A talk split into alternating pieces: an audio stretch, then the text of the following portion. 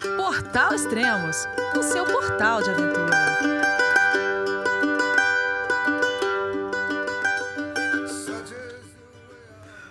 Bom dia, boa tarde, boa noite, bem-vindo a Extremos, o seu podcast de aventura. Hoje vamos falar de trekking e conversar com o Fábio Saboia, que percorreu a GR5 e também a famosa trilha Chamonix Zermatt.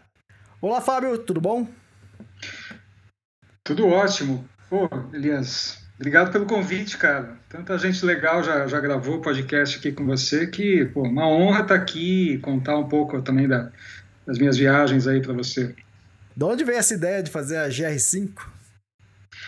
Cara, na verdade, assim, é, eu, eu já fiz bastante coisa ali na região dos Alpes, né, inclusive o, o Tour do Mont Blanc ali em 2016, é, e normalmente sozinho também, é autossuficiente, né, e eu tinha ficado com vontade de voltar para fazer uma trilha mais extensa.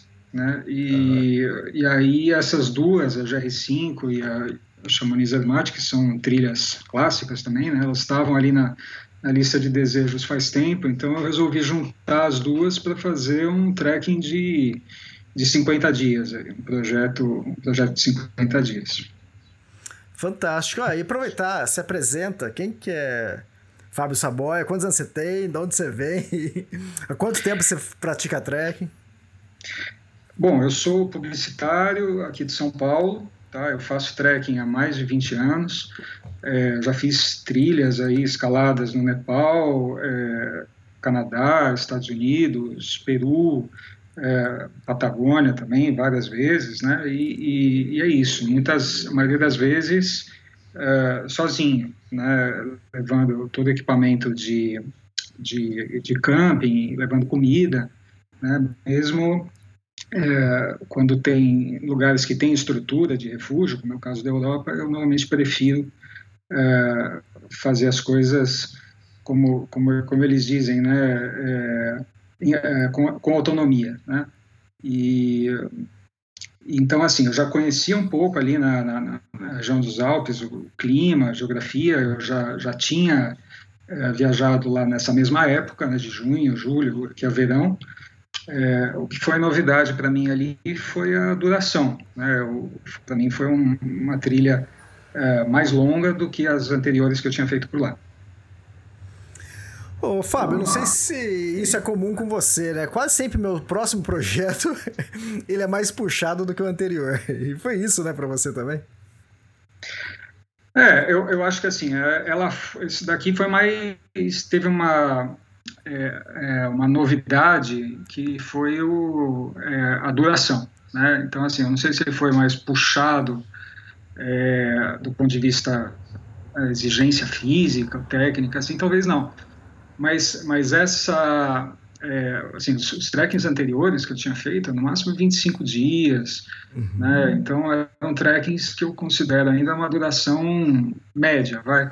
E eu acho que esse daqui foi a primeira vez que eu fiz um trekking que eu, que eu considero longo. Né? Não, não se compara aí ao que o, o Jeff Santos faz, a Rose Reisman, mas, é, mas já é, já dá para começar a brincar. Dois meses na, na, estrada já, já é, você já entra numa, na rotina da estrada de um jeito diferente. Assim. Exatamente. O Jeff, a Rose, a Elaine, esse pessoal que passa cinco meses caminhando não é fácil, não. Pois é, pois é. Uh, seguinte, é, e fala um pouco sobre a GR5. É, no meu livro, Tudo Mont Blanc, eu até chego a comentar é, sobre a GR5, que, que eu explico que a GR5 passa pelo Tour do Mont Blanc. Fala um pouco mais sobre a GR5. E o que, que significa GR? É, então, assim, a gente aqui, acho no Brasil, já está um pouco acostumado a, a ouvir falar das, das, trilhas de longa distância americanas, né? Acho que até muito aí pelo, pelo teu trabalho, enfim. Então, a gente é, já ouviu o podcast aí da Palation, da, da PCT, da, da, CDT e tal. Mas, assim, na Europa existe também uma rede de trilhas de longa distância muito antiga e muito, muito bem estruturada, né? É, então, hoje você você consegue assim sair, fazer trilhas internacionais aí com milhares de quilômetros, sair da sei lá, do norte da Noruega e até a ponta da Sicília sem sair da, de uma única trilha, né? Ou, sei lá, do leste ao oeste, da Romênia até Portugal, você, você faz tudo com uma trilha só. E a França, em particular, ela tem uma, uma cultura de trekking muito forte. Né? E, e, ali, as, essas trilhas de longa distância, elas chamam GR, que vem de, é uma abreviação de Grand Randonnée, né? que significa aí, grande caminhada, grande trekking, né? E, e, e, lá você tem dezenas de GRs. Né? Então você tem GR20, GR12, GR96. É, e talvez a mais, a mais é, conhecida, vamos dizer assim, é a GR5, que é uma trilha que, na verdade, ela sai da Holanda, é a trilha inteira, né? ela sai da Holanda, passa pela Bélgica, Luxemburgo, Alemanha, Suíça é, e termina na França. É, mas o trecho mais bonito da GR5 e o mais famoso, o que todo mundo quer fazer, é o trecho final, que fica entre é, o Lago Geneve, que os franceses chamam de Lago Le Mans, e é, o Mediterrâneo. Né? Então, ela termina ali na, na, região de início, próximo de Nice. Né? E isso até cria aí um pouco de confusão, né? porque normalmente quando as pessoas falam assim, ah, eu vou fazer a GR5, ou você tem guias da GR5, né? Na verdade, esses guias eles não são da trilha inteira, eles são desse trecho especificamente, é, esse trecho final, né? E aí, até para evitar uma confusão, é, recentemente começaram a chamar esse trecho é, de a Grande Travessia dos Alpes. Tá? Então, é, esse daí foi o que eu fiz. Na verdade, eu não fiz a GR5 inteira, né? eu fiz esse trecho da Grande Travessia dos Alpes, que tem esse nome porque ele percorre aí é, toda a cadeia aí dos Alpes ocidentais, né? da, da, da, França, ali, da divisa com a Itália, divisa com a Suíça. É, e é, são pelo menos 600 quilômetros de trilha desse trecho, aí com mais de 35 mil de subida e 35 mil de descida. Né? Oh, o pessoal que está escutando aí, é, 35 mil metros de, de ganho de altimetria e de perda de altimetria. O Tour du Mont Blanc que eu acabei de fazer esses dias, em 11 dias de caminhada, deu quase 11 mil, né? Que já é puxado. É, então, na verdade, o, o, o, maior desafio, eu acho que é o desnível, porque todo dia é, você sobe, dois mil, um dia você sobe 2 mil metros, desce 500, aí no dia seguinte você sobe 1.200, desce uh, 1.800. Então, todo dia você tem um, um desnível total aí, é, no mínimo, no mínimo de 2 mil metros, né?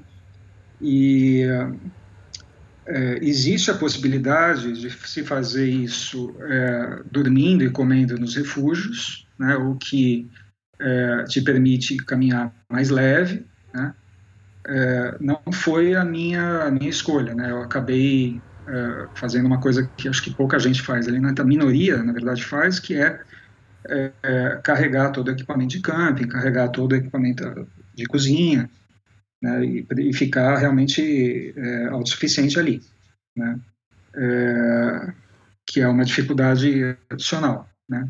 Mas, enfim, é, uma coisa, como a maior parte ali é na França, é, é uma, um trecho que tem 99% vai, é, são franceses né, que estão fazendo, e muitos dividem a trilha em trechos, né? Eles ali pela uhum. proximidade geográfica, eles fazem um pedacinho num ano, aí o outro no ano seguinte. Tem gente que, que dividiu a trilha em tem, até 10 anos né, para completar a, a, grande travessia dos Alpes. Né? Ah, legal. E, e outra também é o lance de, de escolher você ser autônomo, né? Você levando barraca e equipamento de cozinha. É, tem dois fatores aí. Ajuda a economizar, né? E deixa o, seu trek mais raiz, né? Mais natural, né? E só que aumenta no peso. Quanto que tava pesando sua mochila em média? Olha, assim, eu não sou ultralight não, tá? Uhum. O peso base ali era por volta de entre 11 e 12 quilos, não é, não é pouco, mas também não é muito, vai?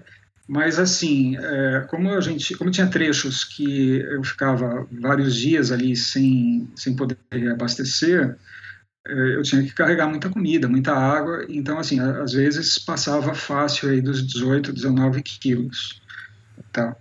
De peso total, né? Carregando comida e água. É, mas mesmo assim, acho que foi. É, é, não achei tão complicado, tá? Na verdade, assim, a maioria das pessoas é, faz a trilha em 46 dias. Tá? Assim, existem 46 etapas, a maioria das pessoas faz em 46 dias, é, mesmo dormindo nos refúgios. Tá? Eu, eu acho muito. Né? Tem gente que faz em 26 também. Né? Tem gente que Nossa. faz rápido. Né? Uhum. E aí, é, aí, claro, normalmente usando a estrutura dos refúgios. É, eu separei esse trecho da, da Grande Travessia dos Alpes, eu tinha separado 36 dias para fazer. E aí eu tinha pensado isso para um traçado básico, mas é, o que, que acontece? Assim, é, é, diferente, na Europa é diferente das, das trilhas americanas, né? que os americanos têm aquela cultura americana da, é, da do, do, desafio, da, de você é, da, da, competitividade, né? Então você Isso. tem os true hikers, você tem os caras que são os puristas, que pô, se o cara sai da trilha para reabastecer, ele tem que voltar exatamente para aquele ponto exato que ele parou para ele poder considerar que ele fez a trilha inteira. Né? É, na Europa é, não existe muito isso. Né? Então, assim, a GR5, por exemplo, ela é, é a espinha dorsal de uma rede de trilhas que percorre os Alpes inteiros e, e você tem todo um monte de trilhas pequenas, médias, curta, curta distância que estão saindo toda hora e, e fazendo emaranhado de né, ela sai, ela volta no canto. Então a, a GR5 ela acaba tendo muitas variantes e algumas delas elas já estão praticamente incorporadas assim ao trajeto oficial da trilha, tá?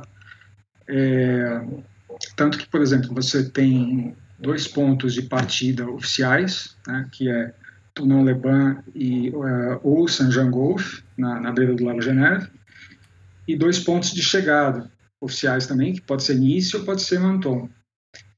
É, então, meio que você monta o teu roteiro, você tem uma flexibilidade para montar o teu roteiro, né? E uhum. o que eu tinha feito, como a gente tá, eu estava vindo aí de é, dois anos de pandemia, sem fazer nada, não sabia exatamente como é que eu ia render lá, eu separei é, um tempo e eu tinha um traçado básico, né, que, uhum. que era é, não era o mais curto possível, mas era um traçado, vamos dizer, é, conservador, tá? Uhum. E aí uhum. é, eu fui estudando todas as variáveis, as variantes, e eu falei, bom, se eu for estiver num ritmo bom, eu vou acrescentando coisas, eu vou fazendo é, os opcionais aqui, eu faço caminho mais longo, eu faço caminho mais difícil, e é, para preencher esse tempo, né? E tem Sim. um monte de coisa legal para ver lá, é um parque de diversões lá. E, e acabou que eu, eu acabei rendendo bem, né? E então eu acabei acrescentando aí umas oito, nove variantes é, e assim, o trecho que eu tinha previsto assim fazer 850 quilômetros, eu acabei fazendo quase 1.200. Né? Caramba, quase 50% a mais. É, pois é. E então, e assim, na verdade, para ir tranquilo, né? Então, não, não, não, acho que eu fui, que eu forcei nada, pelo contrário, né? Eu, é, eu acho que eu, eu tinha separado é, dias de é, descanso, de mau tempo, eu acabei nem, não usando, né? eu fui direto, assim, sem descanso, mas, mas eu não acho que eu, fui, eu acho que eu fui é, é, num ritmo, assim, sem, sem, sem, sem me matar, né? É, então, para quem tá, gostaria de fazer a GR5, vai falar, mas tem, por exemplo, é, um mês de férias, né? e fala, pô, talvez não, não dê, é muito corrido. É, na verdade, dá sim. Né? Eu, eu acho que é, é uma trilha, principalmente se você é, ficar nos refúgios, quer dizer, se você for não está não tá muito seguro sobre o teu condicionamento físico, mas é, não quer arriscar carregar esse peso, né, eu acho que dá para fazer em 30 dias é, sem, sem grandes problemas. Tá? Uhum, entendi. É, ah, eu acabei de fazer o Tour do Mont Blanc. A primeira vez eu fiz com é, sozinho, né, autossuficiente, carregando não autossuficiente, não. É, eu tava carregando bastante equipamento, mas eu tava com 18 quilos, mais ou menos. Só que eu dormi sempre em refúgios. Só que eu tava muito pesado, porque tava com equipamento de fotografia, tava com computador, laptop, né? E, e eu achei difícil por causa da altimetria, né, diária. E dessa vez eu fui com um grupo, né, fui guiando e a gente fez o transporte de bagagem, né? Então a gente carregou uma mochila de 5 quilos, né? Na trilha, só com é, uma comidinha. Ah, é, uma, pra, uma delícia, né? Cara, foi, foi, foi, foi, muito fácil. Falei, nossa, mas como é fácil a trilha? 10 anos depois, mais velho, 10 anos mais velho. E foi fácil. Falei, o que tá acontecendo, né? E, mas exatamente por isso, que eu fui muito leve, né? Então é, tem muita diferença. E o que você falou, se a pessoa quiser fazer essa trilha e quiser ainda fazer mais leve, ela pode fazer é, dormindo em refúgios, né? Então fica mais tranquilo. Mas se ela também não tá com pressa e, e também talvez querer economizar, é, a melhor forma é essa, né? Você ir autossuficiente. Ah, você comentou que você usou guia. Eu acredito que você deve ter usado do Cicerone, é isso? Não, então, na verdade eu não usei, não usei, tá? Quer dizer, eu até ah. usei antes para preparação, né? Para a uhum. parte de planejamento, eu usei mas é, eu acabei não levando na trilha porque é, eu fiz, né, para complicar, né, além de fazer a trilha sozinho e autossuficiente, eu resolvi fazer no sentido contrário.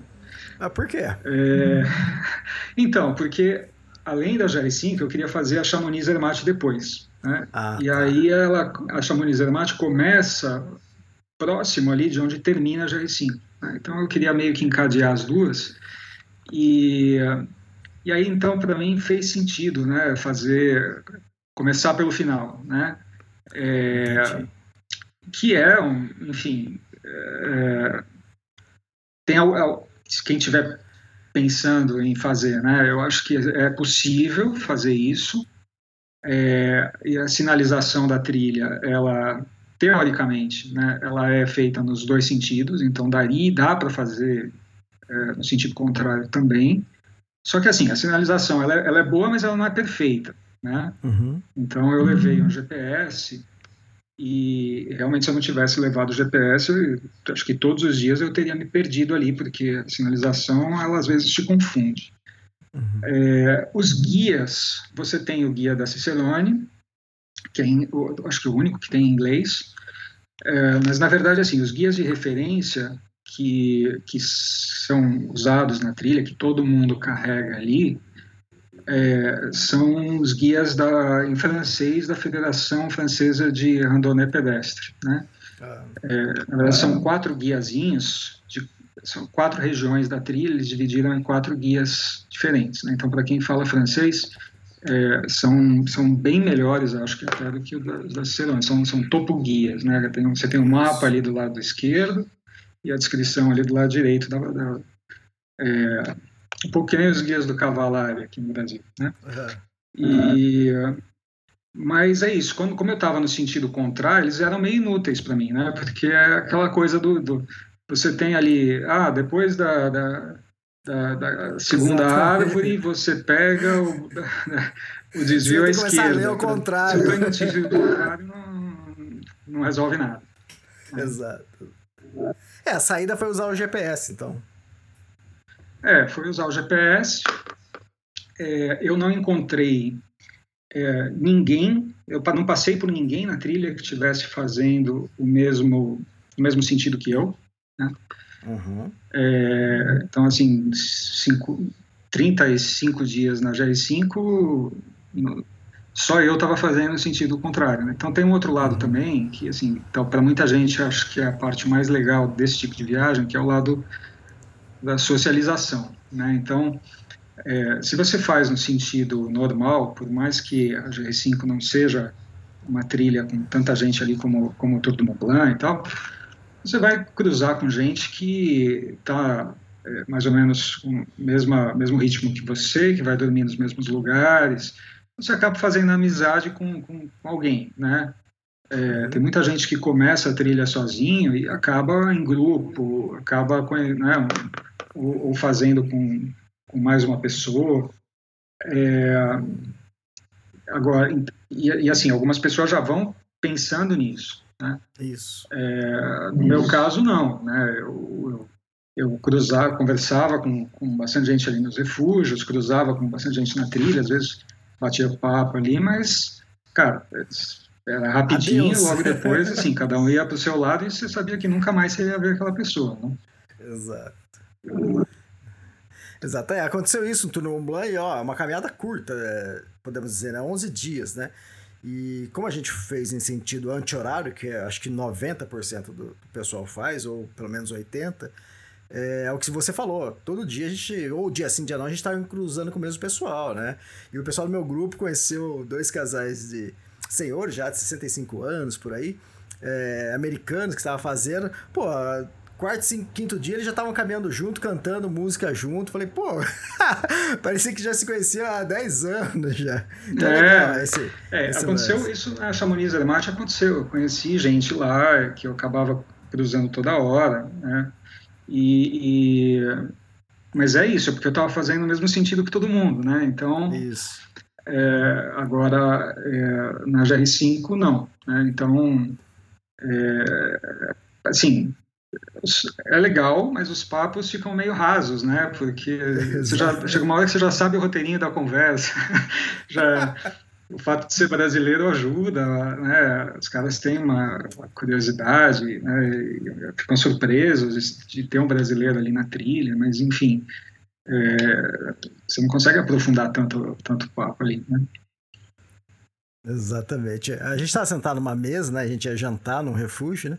E sentou do nosso lado um casal de, de franceses que eles não falavam inglês, né? Então a gente foi arriscando ali no tradutor, conversando. Aí eles falaram, mas vocês vieram do Brasil até aqui só para fazer Tour Mont Blanc? o casal se é...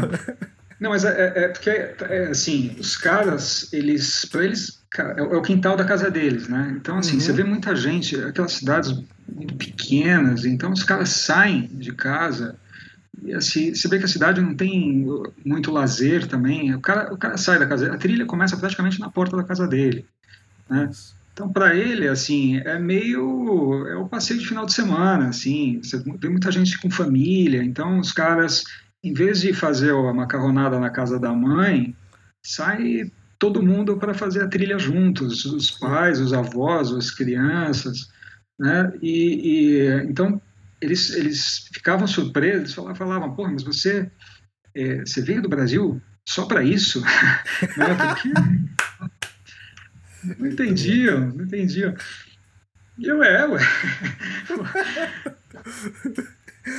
Aí eu, a gente tava no outro, no outro jantar, a gente tava é, sentado também, outro casal de franceses, aí esses falavam inglês, mas aí a esposa falou assim, mas vocês vieram de avião? o marido, não, veio nadando. é, é isso. É, muito bom. Mas e aí, como foi começar na praia a trilha? Ou, ou não começou na praia? É, na verdade, assim, é, começou na praia, começou na praia, né? Eu, é, eu é, comecei, assim, além, né, além de tudo, né, comecei por, não, não, quis começar pelo mesmo lugar que todo mundo começa, que é Nice. Tá.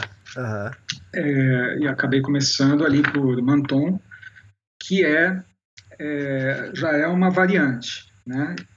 E era uma era uma era, não era nem GR5, a GR52, é, porque eu queria fazer uma parte que é talvez ali a mais inóspita, a mais isolada da, da trilha, e até poucos franceses conhecem ali, que é o parque, o coração do, do Parque Nacional do Mercantura.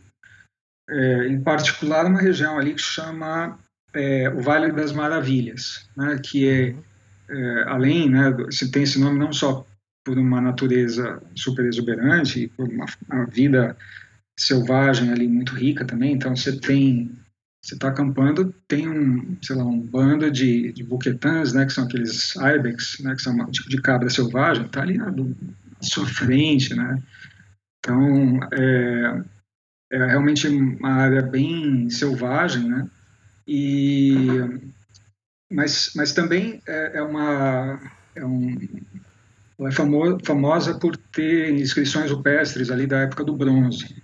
Né? Você está caminhando e você vê ali nas rochas é, em volta essas inscrições. Então eu tinha muita curiosidade de conhecer essa região e é, resolvi começar por ali, tá? É, mas esse começo, eu acho, da trilha, é, acho que foi a parte mais difícil.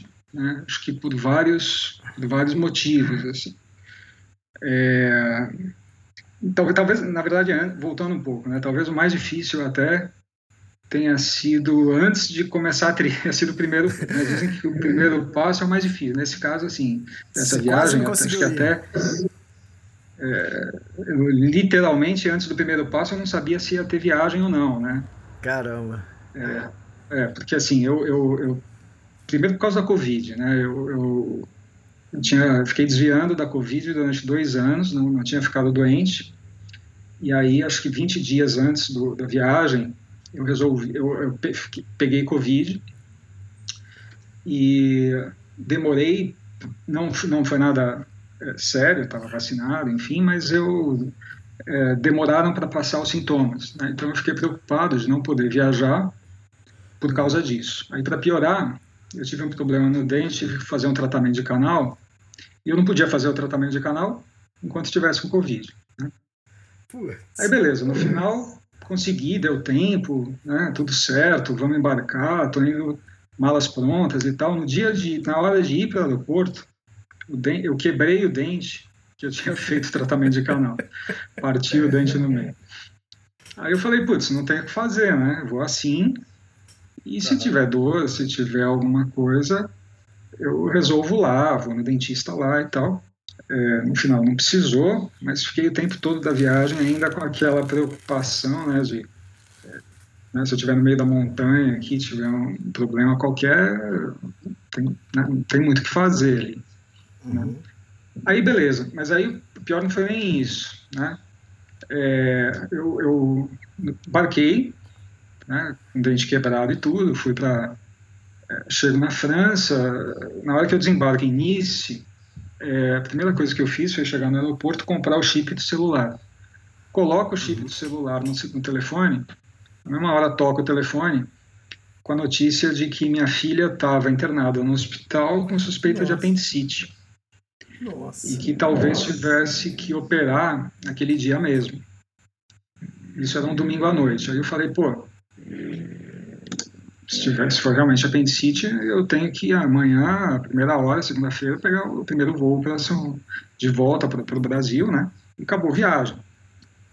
Aí fiquei a noite inteira é, no telefone com ela, com a mãe, com o médico e tudo, né? Por causa do fuso horário, acompanhando para ver o que que era e no final é, é, é, foi afastado o né, diagnóstico de apendicite, quer dizer, era uma coisa mais simples, não ia ter que operar nada, então eu falei, opa, acho que dá para eu ir, né? Mas aí que eu aí que eu realmente tive certeza de que eu ia poder começar a trilha, né?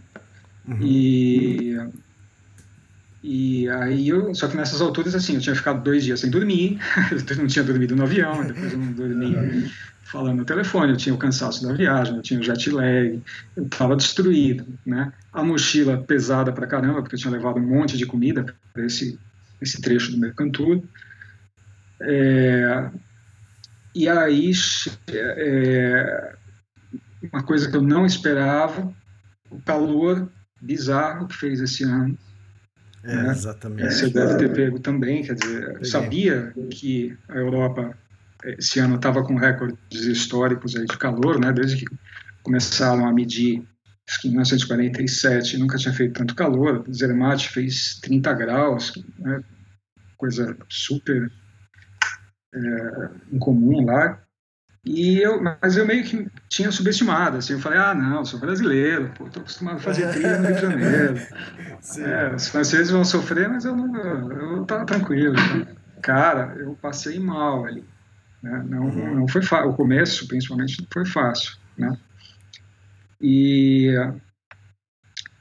e não só o calor, mas a falta d'água, né? Então, é, esse ano, assim, não, não foi só, não só recorde de calor, mas foi recorde de perda de, de água, de volume de água é, nos glaciares, né? Então, é, tinha, é. tinha uma, uma, previsão que achavam que era uma previsão é, exagerada, assim, de que os glaciares dos Alpes, eles iam perder mais de 80% da cobertura de gelo até o final do século né? Uhum. E agora já estão dizendo que se tiverem outros anos como, como esse, né, que é, em 10 a 15 anos isso já vai acontecer, né? É, a temperatura de congelamento ali costumava ficar entre 3.000 e 3.500 metros, esse ano estava acima de 5.000 metros, né? Exato. Então, não tinha água, cara, não tinha água na trilha. E eu, é, como a mochila estava muito pesada, eu acho que eu cometi um erro, né, que foi levar pouca água nesse início da viagem. Uhum. Levei um litro e meio de água. Né? Então, assim, aquele calor eu devia estar gastando, precisando de uns 5 a 7 litros de água por dia, e eu tinha levado um litro e meio achando que, pô, tô nos Alpes, imagina que não vou encontrar água aqui no meio do caminho, né? Sim. E não encontrei, né? Principalmente esse começo, assim, muito seco. E Aí, é, esse, esse litro e meio eu tive que racionar durante os primeiros dois dias, é, mas eu já comecei a ficar desidratado, né? Aí, assim, o terceiro dia, é, eu falei, bom, se eu não encontrar, o próximo ponto de água que eu tinha certeza que ia ter era um refúgio que estava a 36 quilômetros de distância. Mas eu falei, pô, tô desidratado, cansado, não sei se eu consigo chegar lá. Aí eu tive que fazer um desvio de 10 quilômetros da rota que eu, que eu tinha previsto. Então, assim, eu saí 10 quilômetros, depois eu tive que voltar. Então, na verdade, foi um dia a mais né, para o roteiro, que não estava previsto, é, para eu chegar num refúgio que ficava na estação de esqui, que eu tinha certeza que estava aberto, que eu ia encontrar água lá. Né?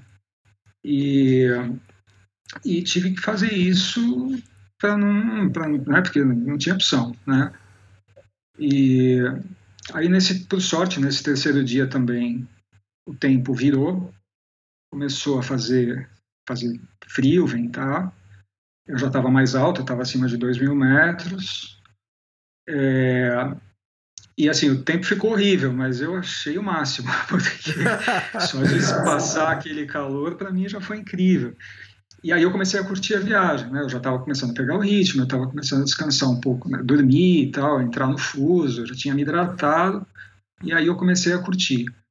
E aí daí para frente, cara, daí eu não senti mais cansaço até o final, né? As pessoas depois no final da viagem falavam assim, pô, mas você não cansou ainda, né? Eu falei, não, cara, cansar eu cansei nos primeiros três dias, né? Agora não, agora eu tô, agora eu tô relaxando aqui, tô curtindo.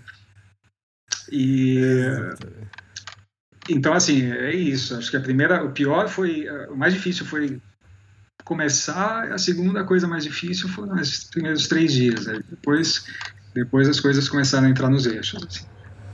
Cara, eu não sei se é com você, mas é, eu fiz é, Everest, primeiro dia que é o mais fácil, descida. Foi o pior dia para mim. É, quase todas as é, expedições que eu faço, né, travessias, é, o primeiro dia ou os primeiros dias são os piores. Daí né? você tinha falado aqui que os três primeiros dias foram os piores para você. Esse ano eu ia começar a Tour Mont Blanc ali por Chamonix. Então a gente ia pegar um teleférico, subir até é, Place e dali começar até a Lizouche, né? E, uhum. e que é metade quase né? Ou pelo menos economiza umas duas horas e meia a menos do que se fosse no, no roteiro normal, que o pessoal estaria saindo ali do La Frégère e indo pra, pra Lizouche, né? E eu falei pro pessoal, uhum. ah, vai ser mais tranquilo hoje, um pouco mais curto, né? cara, tava calor tudo, e na descida lá pra Lizouche, não acabava a descida, cara. Chegou todo mundo acabado o primeiro dia, né? O pessoal, nossa, tava, de, tava muito longa a trilha, muito calor. A gente não sabia se estava muito longo ou se era calor, mas era calor, né? Mas aí depois a gente pegou dias muito piores depois e o, pessoal não reclamou, o pessoal gostou. Mas é, esse negócio de. É, é, o que você falou, né? O jet lag, a viagem, tudo. E o o treinamento que você faz é, na sua cidade é totalmente diferente de você estar tá na trilha caminhando oito horas, né?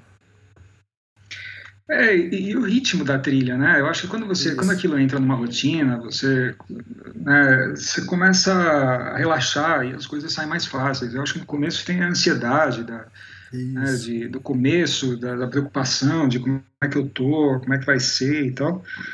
E, é, cara, essas coisas que a gente faz é 90% é cabeça, né, cara? Não, não adianta. Se você tiver, se você colocar a cabeça para funcionar direito ali, o resto fica tudo sempre muito mais fácil. Exatamente, cara. Ah, uma amiga minha esses dias perguntou, Elias, pô, é, você só faz caminhadas aí de 6 km na, aí na sua cidade, em Campinas, nem tem ganho de altimetria direito, e, e você faz essas trilhas, mas como você consegue? eu falei, é que eu já sei o quanto que eu vou sofrer, já tô acostumado a sofrer, entende? Então é muito cabeça, né? Então é, você sabe que você vai sofrer um dia, amanhã você vai sofrer de novo, no outro dia vai sofrer de novo, e você acaba acostumando com isso, né? Então, eu acho que vai muito da cabeça. Lógico que um bom preparo físico ajuda muito também, né, Fábio?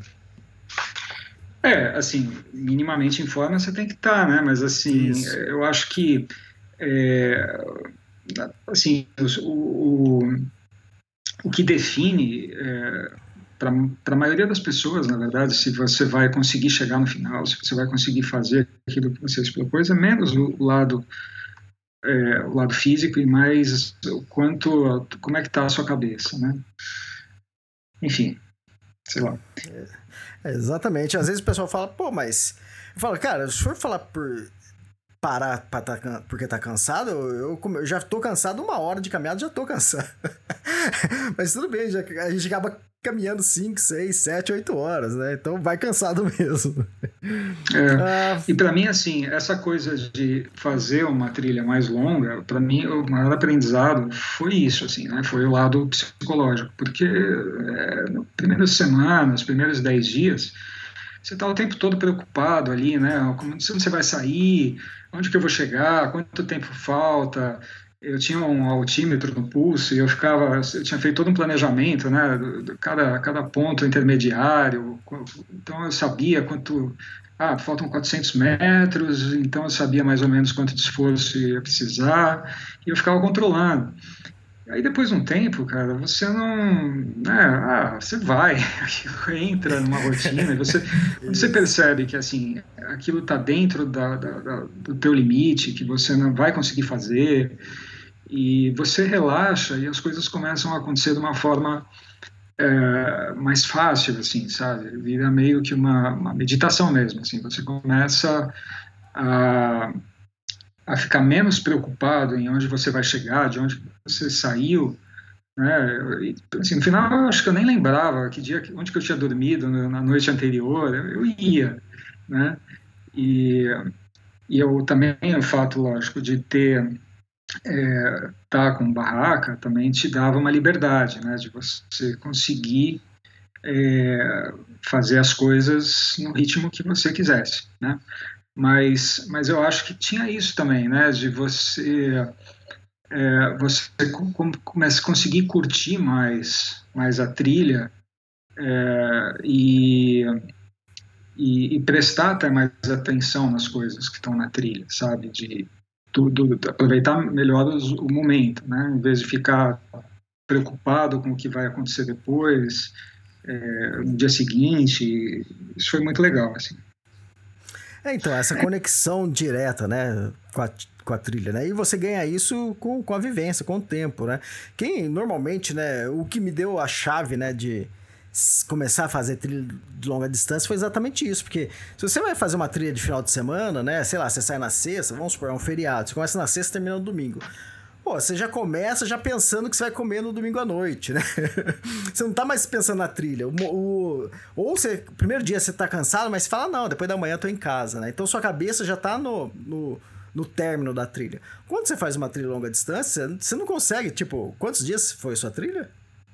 50. Então, você, no quinto dia de trilha, você não consegue pensar no final, você só pensa no dia seguinte, então você vai mais é. relaxado, né? Então você se conecta. É. E, e tudo acontece naturalmente, né? E é, é, o que você falou. Você tá autossuficiente, né? Você tá com uma mochila, você tá com barraca, você tá com comida. Ué, se a comida dois, três, quatro dias, pode acontecer o que você quiser. Você tem tempo para parar, acampar e esperar, sei lá, o, o mau tempo passar e continuar. Então, você não precisa ficar naquela obrigação, ah, eu tenho que chegar hoje naquele refúgio, tem que chegar, entende? Então fica muito é. mais tranquilo, né? É, acho que até por isso que o começo foi difícil, porque, pô, os primeiros dias eu pensava, não, não é possível, faltam 50 dias ainda, que ideia de jirico, né?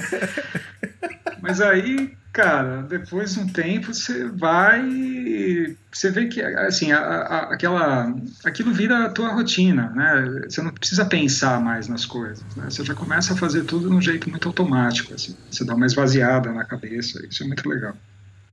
É legal isso que você falou, cara. Isso acontece com todo mundo, cara. É, comigo também. Às vezes eu, eu começo a planejar aqui em casa, né? Pô, você pode tudo, né? Na hora que você tá planejando, você pode fazer tudo. ah, 50 dias? Beleza. Não, não, vou passar por esse trecho que é mais é mais pesado, mas é mais bonito, vou fazer ele. Aí quando você chega na hora lá, você fala, caramba, o que, que eu inventei de fazer?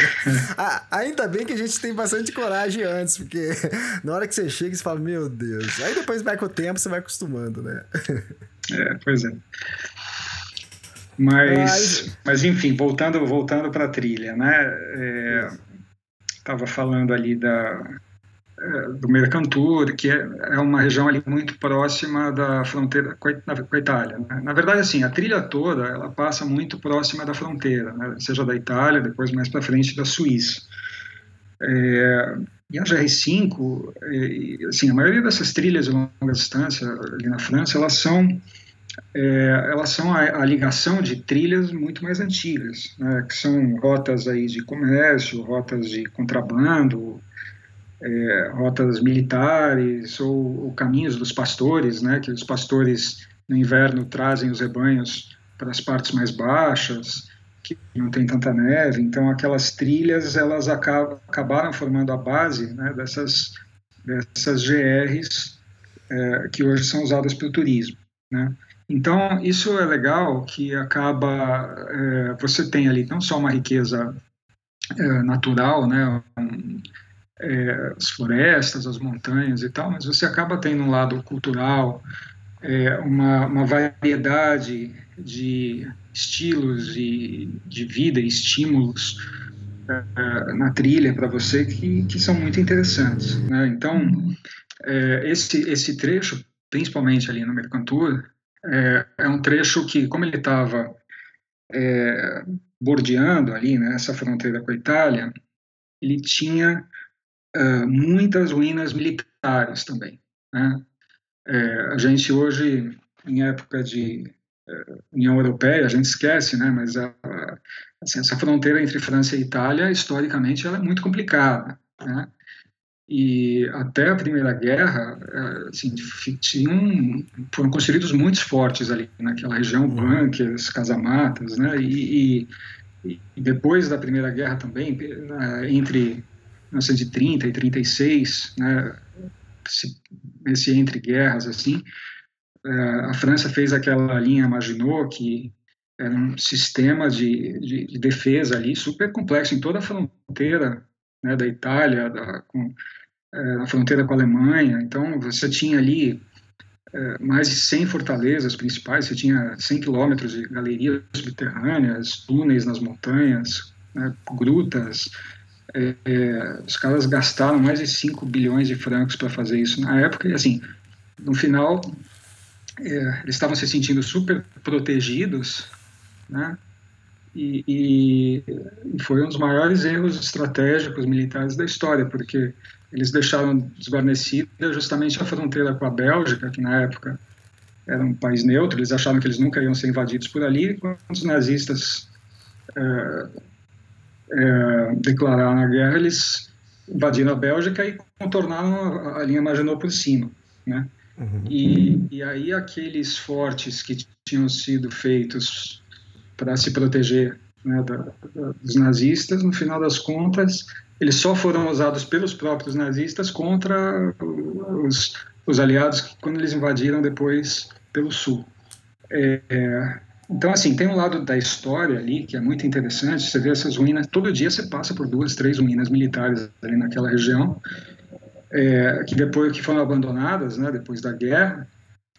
É, e, e, então, assim, esse lado da história está muito vivo ali, está muito presente ali, né?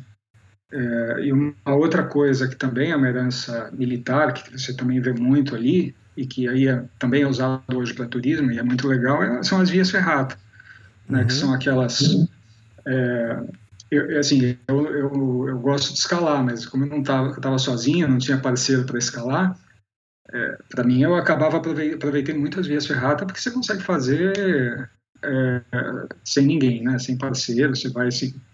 se é, você consegue fazer é, você consegue fazer sozinho, né? E, e, essas vias elas foram feitas inicialmente para os soldados subirem para o alto da montanha, se enfiarem no, no, no, no, esconderijo com a sua metralhadora ali para fazer a vigia e tal.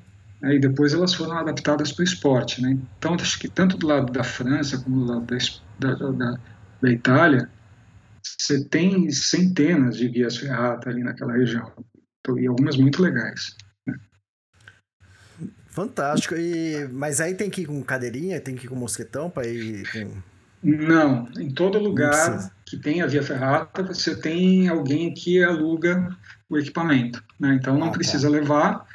Lógico, se você levar, você não, não vai ter que alugar, mas assim, o custo não é alto. Tipo, 5, 8 euros, você aluga o equipamento por um dia. Né? E, e mesmo que você não tenha muita experiência, é, você consegue fazer. Né? Ah, numa trilha de longa distância assim, acho que o interessante também é a variedade, né, de, de vegetação, de, de relevos, de cidades. Como foi isso? É, pois é. Sim, você, bom, as florestas muito preservadas, né, a vegetação de montanha ali muito preservada, é, e você tinha é, é, as, as, cidades, na verdade, são muito pequenas, né? As aldeias de pastores daquela região, elas, é, a gente está muito mal acostumado aqui no Brasil, né? A gente, é, mas assim, cara, na, na, França, cidades elas tinham no máximo 300 pessoas, né? Cidades que eu passava. É, a maior cidade que eu passei na trilha era Briançon, ela tinha 11 mil pessoas, 11 mil habitantes. Né? Uhum. Chamonix tem 9 mil habitantes fixos. Então, é, né, se você, por exemplo, a única cidade maior que Campinas que tem na França inteira é Paris. Né? Caramba! E, então a gente às vezes não tem muito essa referência, mas o fato é que, assim, quando você começa a, a caminhar né, dessas cidades, dessas aldeias, de uma para outra, assim, você vê assim como elas estão integradas na natureza. Então, é, eu passava, passei muito por aldeias de pastores e a aldeia era assim uma igreja, às vezes uma igreja do século XIV, do século XV, né, que tinha umas dezenas de casas ali em volta de pedra que provavelmente estão do mesmo jeito que estavam há 300 anos atrás, né? É, os pastores normalmente aproveitam cada metro quadrado que está disponível ali então, é, é, é isso, você está no centro da cidade e os pastores chegam para é, com o rebanho para pastar ali no, na, do lado da igreja principal, né?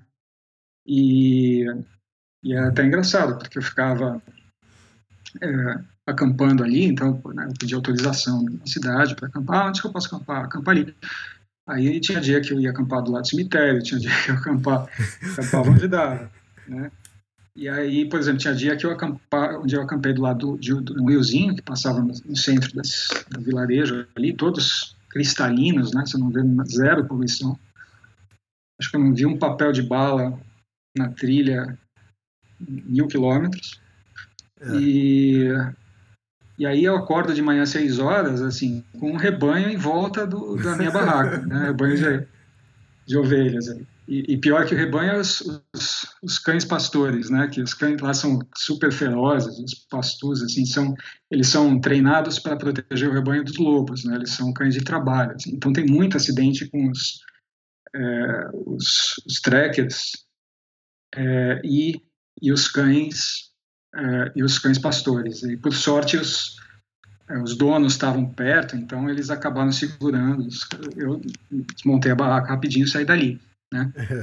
Uhum. Mas, mas isso acontecia, por exemplo, teve um outro dia que eu, eu é, pedi para, ah, onde que eu posso, eu cheguei no refúgio ali, falei, ah, onde que eu posso acampar e tal, e os caras falaram, não, ali tem uma igreja, você acampa atrás da igreja, uma igreja do século XIII, linda, linda, e eu cheguei lá, tinha quatro barracas já, eu achei estranho, porque normalmente não tinha ninguém, né, nessa, nessa trilha, assim, e, mas tudo bem, né? Se tem barraca aí, pode, pode acampar, então beleza. Aí eu olhei atrás, tinha um caminhão que tinha um cachorro, uns carros velhos, assim, eu achei tudo muito estranho e tal, mas. É. Tranquilo, deixa eu montar a barraca. Fui para um, um rio que tinha próximo ali e tal, é, para me lavar, voltei, entro na barraca, de repente chega um cara assim, bate lá, fala: Vem cá, você é pastor? Eu falei, não, né? Não tô, tô parecendo pastor. Aí o cara, tudo sem jeito, falou: Ó, oh, então você não vai poder ficar aqui porque essa área aqui está reservada para amanhã. É, a gente vai trazer o rebanho aqui para eles pastarem. E Caramba. aí eu falei: putz, mas é, aí eu comecei a conversar com o cara e ele falou, no final o cara falou, não, tudo bem, fica aí, ó, mas você vai ter que sair amanhã cedo. Eu falei, não, amanhã às 8 horas eu já saí. O cara falou, não, tem que sair antes das 6. Eu falei, ah, beleza, né? Então, então assim, tinha um pouco isso, né? Você, às vezes, assim, no centro da cidade, é, você tinha, assim, a vida, a vida, a vida, a pecuária, né? Tá tudo ali muito é, muito, muito próximo de todo mundo, né, do dia a dia de todo mundo. É, mas às vezes, assim, é, tinha um outro tipo, você falou de variedade, né, tinha um outro tipo de paisagem, vai, que também muito é muito comum ali no sul, principalmente ali da, da, da Provence, que, é, que são aquelas cidadezinhas medievais. Né? Então você tem um morro, um penhasco assim, e uma cidadezinha murada em cima, é, que tem aquelas casas que estão exatamente do mesmo jeito, como eram no século XVIII ali, aquelas ruazinhas estreitas, né, as casas meio vazias. É, e aí é sempre uma piramba para você subir de uma para descer para outra, e, e, como normalmente elas não estão tão altas, assim, elas estão entre 1.000 e 1.500 metros, né, aí o calor pega um pouco mais. É, é, e aí essas cidades, por exemplo, elas não tinham espaço muitas vezes para acampar, né? Porque é como se estivesse dentro de um forte, assim, não tinha não tinha uma área de camping, né? E aí algumas é, criaram por causa disso uns abrigos municipais. Então é, era como se fosse um albergue, assim. Né? Eles cobravam preço de camping praticamente, então sei lá por 10 euros é, você tinha ali um dormitório, você tinha uma cozinha super equipada, tudo limpíssimo, e normalmente aquilo vazio, né, não tinha ninguém. Uhum. É, aí eu chego numa cidade, por exemplo, que acho que é talvez uma das maiores ali que eu fiquei, que é Saint-Sauveur, que também é uma das, uma das maiores, tá? 330 habitantes. Nossa!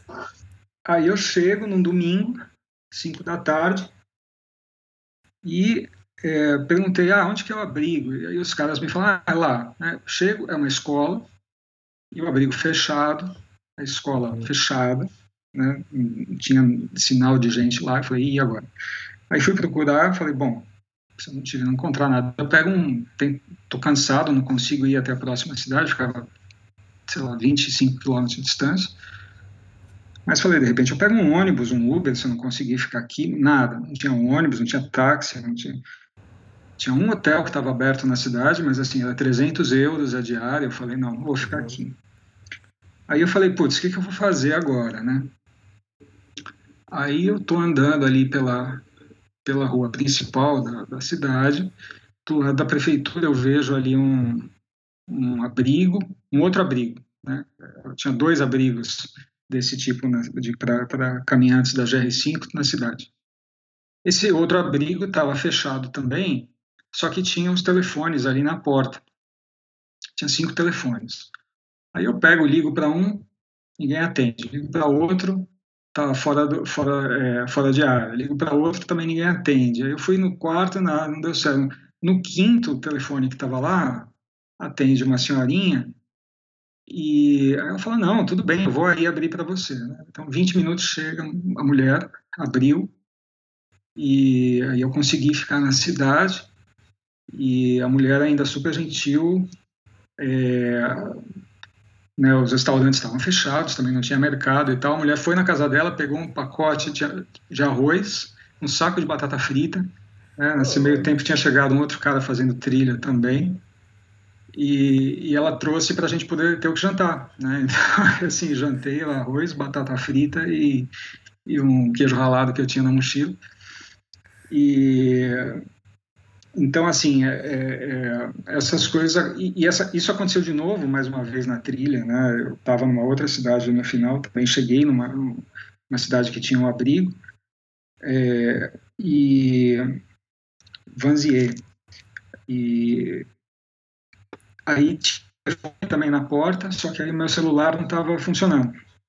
Aí eu olhei em volta na cidade, assim, é, a cidade toda fechada, não tinha é, sinal de vida, as, as janelas é, fechadas. Aí eu vejo uma casa que está com a janela entreaberta. Assim. Eu falei, opa, talvez ali tenha alguém. Aí eu toquei para pedir para usar o telefone do cara, né, para ligar. E aí, por coincidência, o cara falou: não, é a minha mãe que cuida do abrigo. Assim, ele ligou para a mãe e a mãe veio abrir para mim. Né? Então, é, assim, é um, é uma, é, essas, essas cidadezinhas é, medievais, assim, né, elas dão também um charme, um charme especial, assim, para esse começo. É, uma outra coisa que tem são, são os castelos, né? Então, por exemplo, tem uma tem uma cidade que chama Chateau Queyrat, é, que é até relativamente grande, assim, né? e ela tem um castelo enorme, lindo, que fica no alto de um, de um penhasco, e aí também tinha uma, uma, via ferrata que passava embaixo, você fazia ali a via ferrata pelo, por um canyon né, dentro do rio e subia pelo penhasco atrás do castelo. E aí eu tinha chegado relativamente cedo, e aí fiz a via ferrata, quando eu estou começando, é, começa a chover, Hum. E aí a chuva começou a piorar, começou a cair raio, e eu falei, opa, não é uma boa ideia eu estar aqui segurando um cabo de aço com um raio caindo em volta. Né? Eu dei uma corrida para terminar a trilha e eu terminei dentro do castelo, né? E eu aí a chuva caiu de vez, assim, caíram acho que 20 graus de temperatura em meia hora. E eu é, fiquei me protegendo da chuva dentro do castelo, assim, me senti um soldado de guarda ali no século XVII, só eu dentro do castelo. e foi, foi bem louco aquele dia.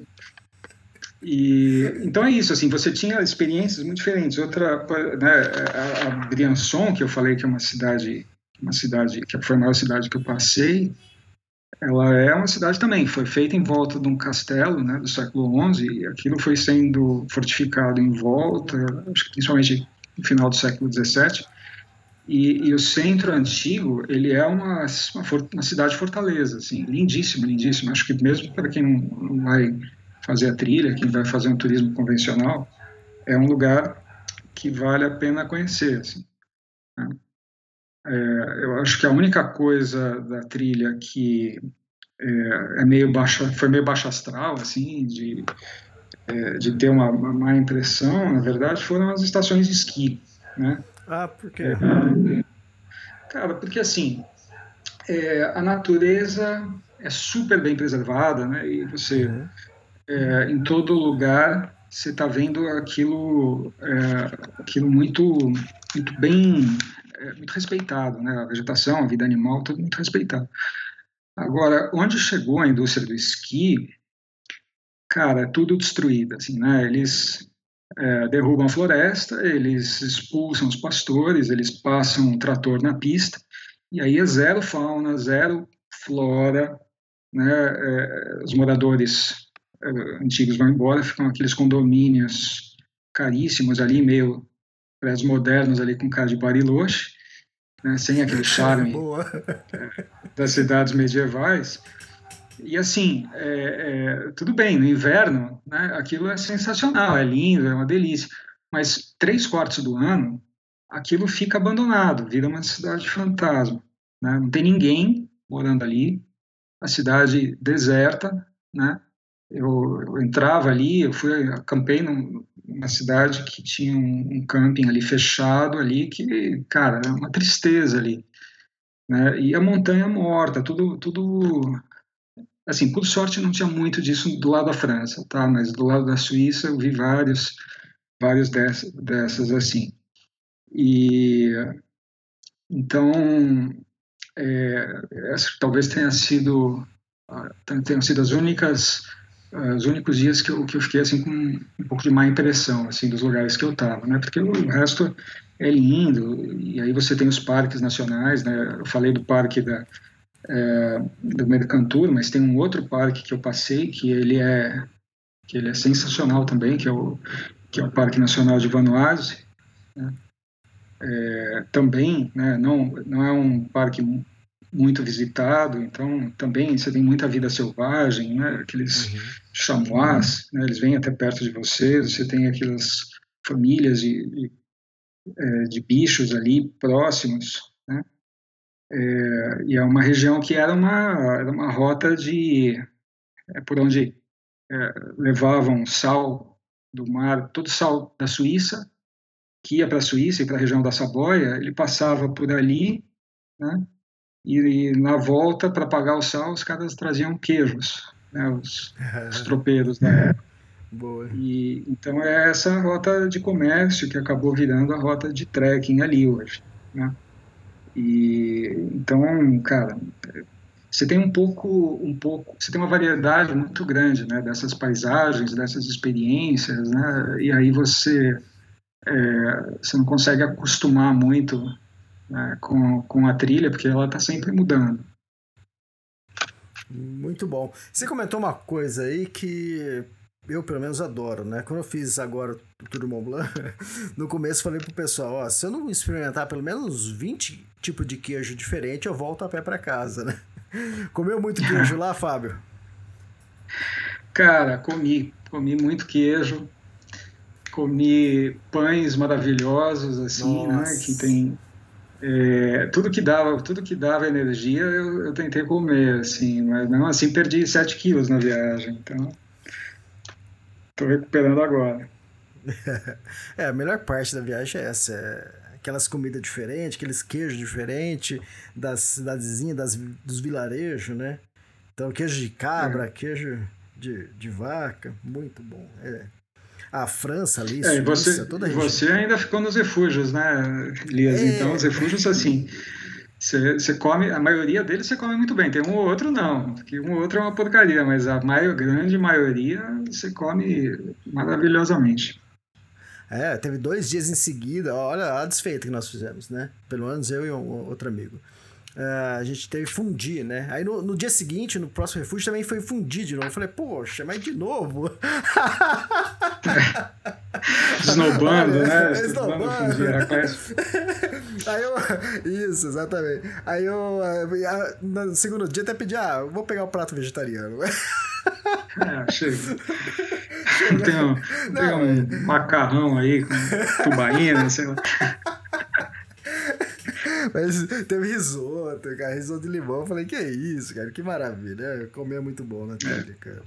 Uh, e que mais? É, e os perrengues? Cara, na verdade, assim, é, eu planejei bem, tá? Então eu acho que não teve tanto perrengue assim, mas, mas teve, né? Sempre tem. Aí teve, uhum. teve um dia que eu, que eu invadi a Itália sem querer. Assim, né? Como assim? Cara, assim, eu, eu, eu tava na trilha E aí, assim, na verdade foi uma, foi uma soma de erros, né? Como todo, como todo, toda bobagem que você faz na trilha, nunca é um erro só. Hum. E depois eu estava falando com um cara, ele falou, ah, eu sei onde você se perdeu, você se perdeu ali no, no Passo do Cavalo, né? Eu falei, pô, como é que você sabe? Ele falou, não, cara, tem um erro de sinalização ali, né? Você você está na trilha, você tem que sair da trilha e não tem placa, né? muita gente se perde ali. Eu falei, bom, beleza. Mas de verdade, assim, tinha, é, teve uma falta de atenção minha também, porque, assim, nesse dia era uma região completamente inóspita, assim, era como se fosse um glaciar com moranha, com, é, com areia, um glaciar, um glaciar, que recuou, né? Então você tinha aquela areia preta no chão que fica pegando em tudo, ali trazida pelos rios, né, de, de desejo, de, de gelo uma paisagem lunar, assim, né? Uhum. E, uhum. e eu estava mais ou menos, é, nesse dia, é, eu estava cruzando com um grupo que tinha ali um guia, né, tinha umas quatro ou cinco pessoas, e na minha cabeça, assim, não, eles não podiam estar indo para um lugar diferente do que eu estava indo, porque não podia ter outra variação da trilha ali. Entendi. Então eu meio que dei uma relaxada, assim, eu, eu tava um pouco, eles estavam um pouco mais rápido que eu, mas eles paravam, aí eu para descansar, eu passava, de repente é, eles passavam por mim, aí eu passava por eles de novo, a gente estava meio nessa, nesse trecho né, que, eu, que eu errei a entrada, é, eles estavam um pouco à frente, então eu fiquei meio desatento com o GPS, porque eu falei, ah, eu vou atrás desses caras aqui, esses caras sabem onde eles estão indo, né? Exato. E eu sabia que eu tinha que subir até uma altitude lá de 2.700 metros e eu ia ter que descer num vale do outro lado. E beleza, subo até os 2.700 metros e tal. Quando eu chego lá, tem uma bifurcação e não tinha placa, né? E aí, esse outro grupo estava chegando ali, né? Eu perguntei ali para guia, falei, ó, oh, preciso ir para a cidade tal ali, é por aqui que eu vou. E o cara falou, não, ó, você vai por aqui, só seguir as marcações vermelhas. Né? Eu olhei, é, a marcação, é, a marcação da, da, da, da, maior parte da GR5 é, um, são duas, é uma faixa vermelha e uma faixa branca. Né? E, e ali era só uma faixa vermelha, que eu também devia ter desconfiado, né, que era uma outra trilha, que não tinha, não era, não estava mais mas, assim, é, já tinha, tinham passado por alguns trechos da GR5 que tinham umas variações dessas marcações, que tinha uma, é, que era uma faixa branca com um fiozinho vermelho no meio, que tinham três faixas. Então, eu não, eu, né, o cara está falando que é isso, eu falei, ah, é isso, né? E fui, fui descendo, descendo, descendo. E, é, cara, eu acho que, assim, é, é aquela coisa de quando você quer acreditar numa coisa, você, você começa a ignorar os sinais que estão dizendo que aquilo não é verdade, né? Boa, boa. É, é, é uma coisa dessa de fake news, né? Que os psicólogos sociais falam que pô, você enxerga as coisas a partir daquilo que você quer acreditar que é verdade, né? Você fala, pô, como é que o cara, as pessoas estão acreditando nessa, nesse, nesse negócio? Não, acho que aconteceu, acho que foi o que aconteceu comigo, assim, porque tava sinais de que tava, tinha uma coisa errada começaram a se acumular e em vez de eu perceber os sinais, eu, cada um que aparecia me confirmava que eu estava que eu estava certo, né? Eu estava errado. Então, eu comecei, começo a descer a trilha, e aí eu falei, deixa eu dar uma checada aqui no GPS. Aí quando eu olho no GPS, eu vi que eu estava fora da trilha, né? Só que aquela, seu, a telinha do GPS é aquela coisa, tecnologia nos anos 80, né? Visualização horrorosa, assim. Uhum. Eu vi que eu estava fora da trilha, mas que tinha, que a trilha mesmo passava paralela à trilha que eu estava descendo é, do lado esquerdo, né? Eu olho para o meu lado esquerdo, né, tinha um riozinho, e do outro lado do riozinho tinha uma outra trilha. Né? Eu falei, ah, é ali. Ali é, deveria estar tá ali, né? Perdi uhum. uma, uma passagem para estar tá lá, mas não tem problema, né? Porque eu continuo descendo aqui, né? E uma hora eu vou conseguir passar esse rio, ou quando chegar lá embaixo no vale, eu dou um jeito de. As, as trilhas vão se encontrar.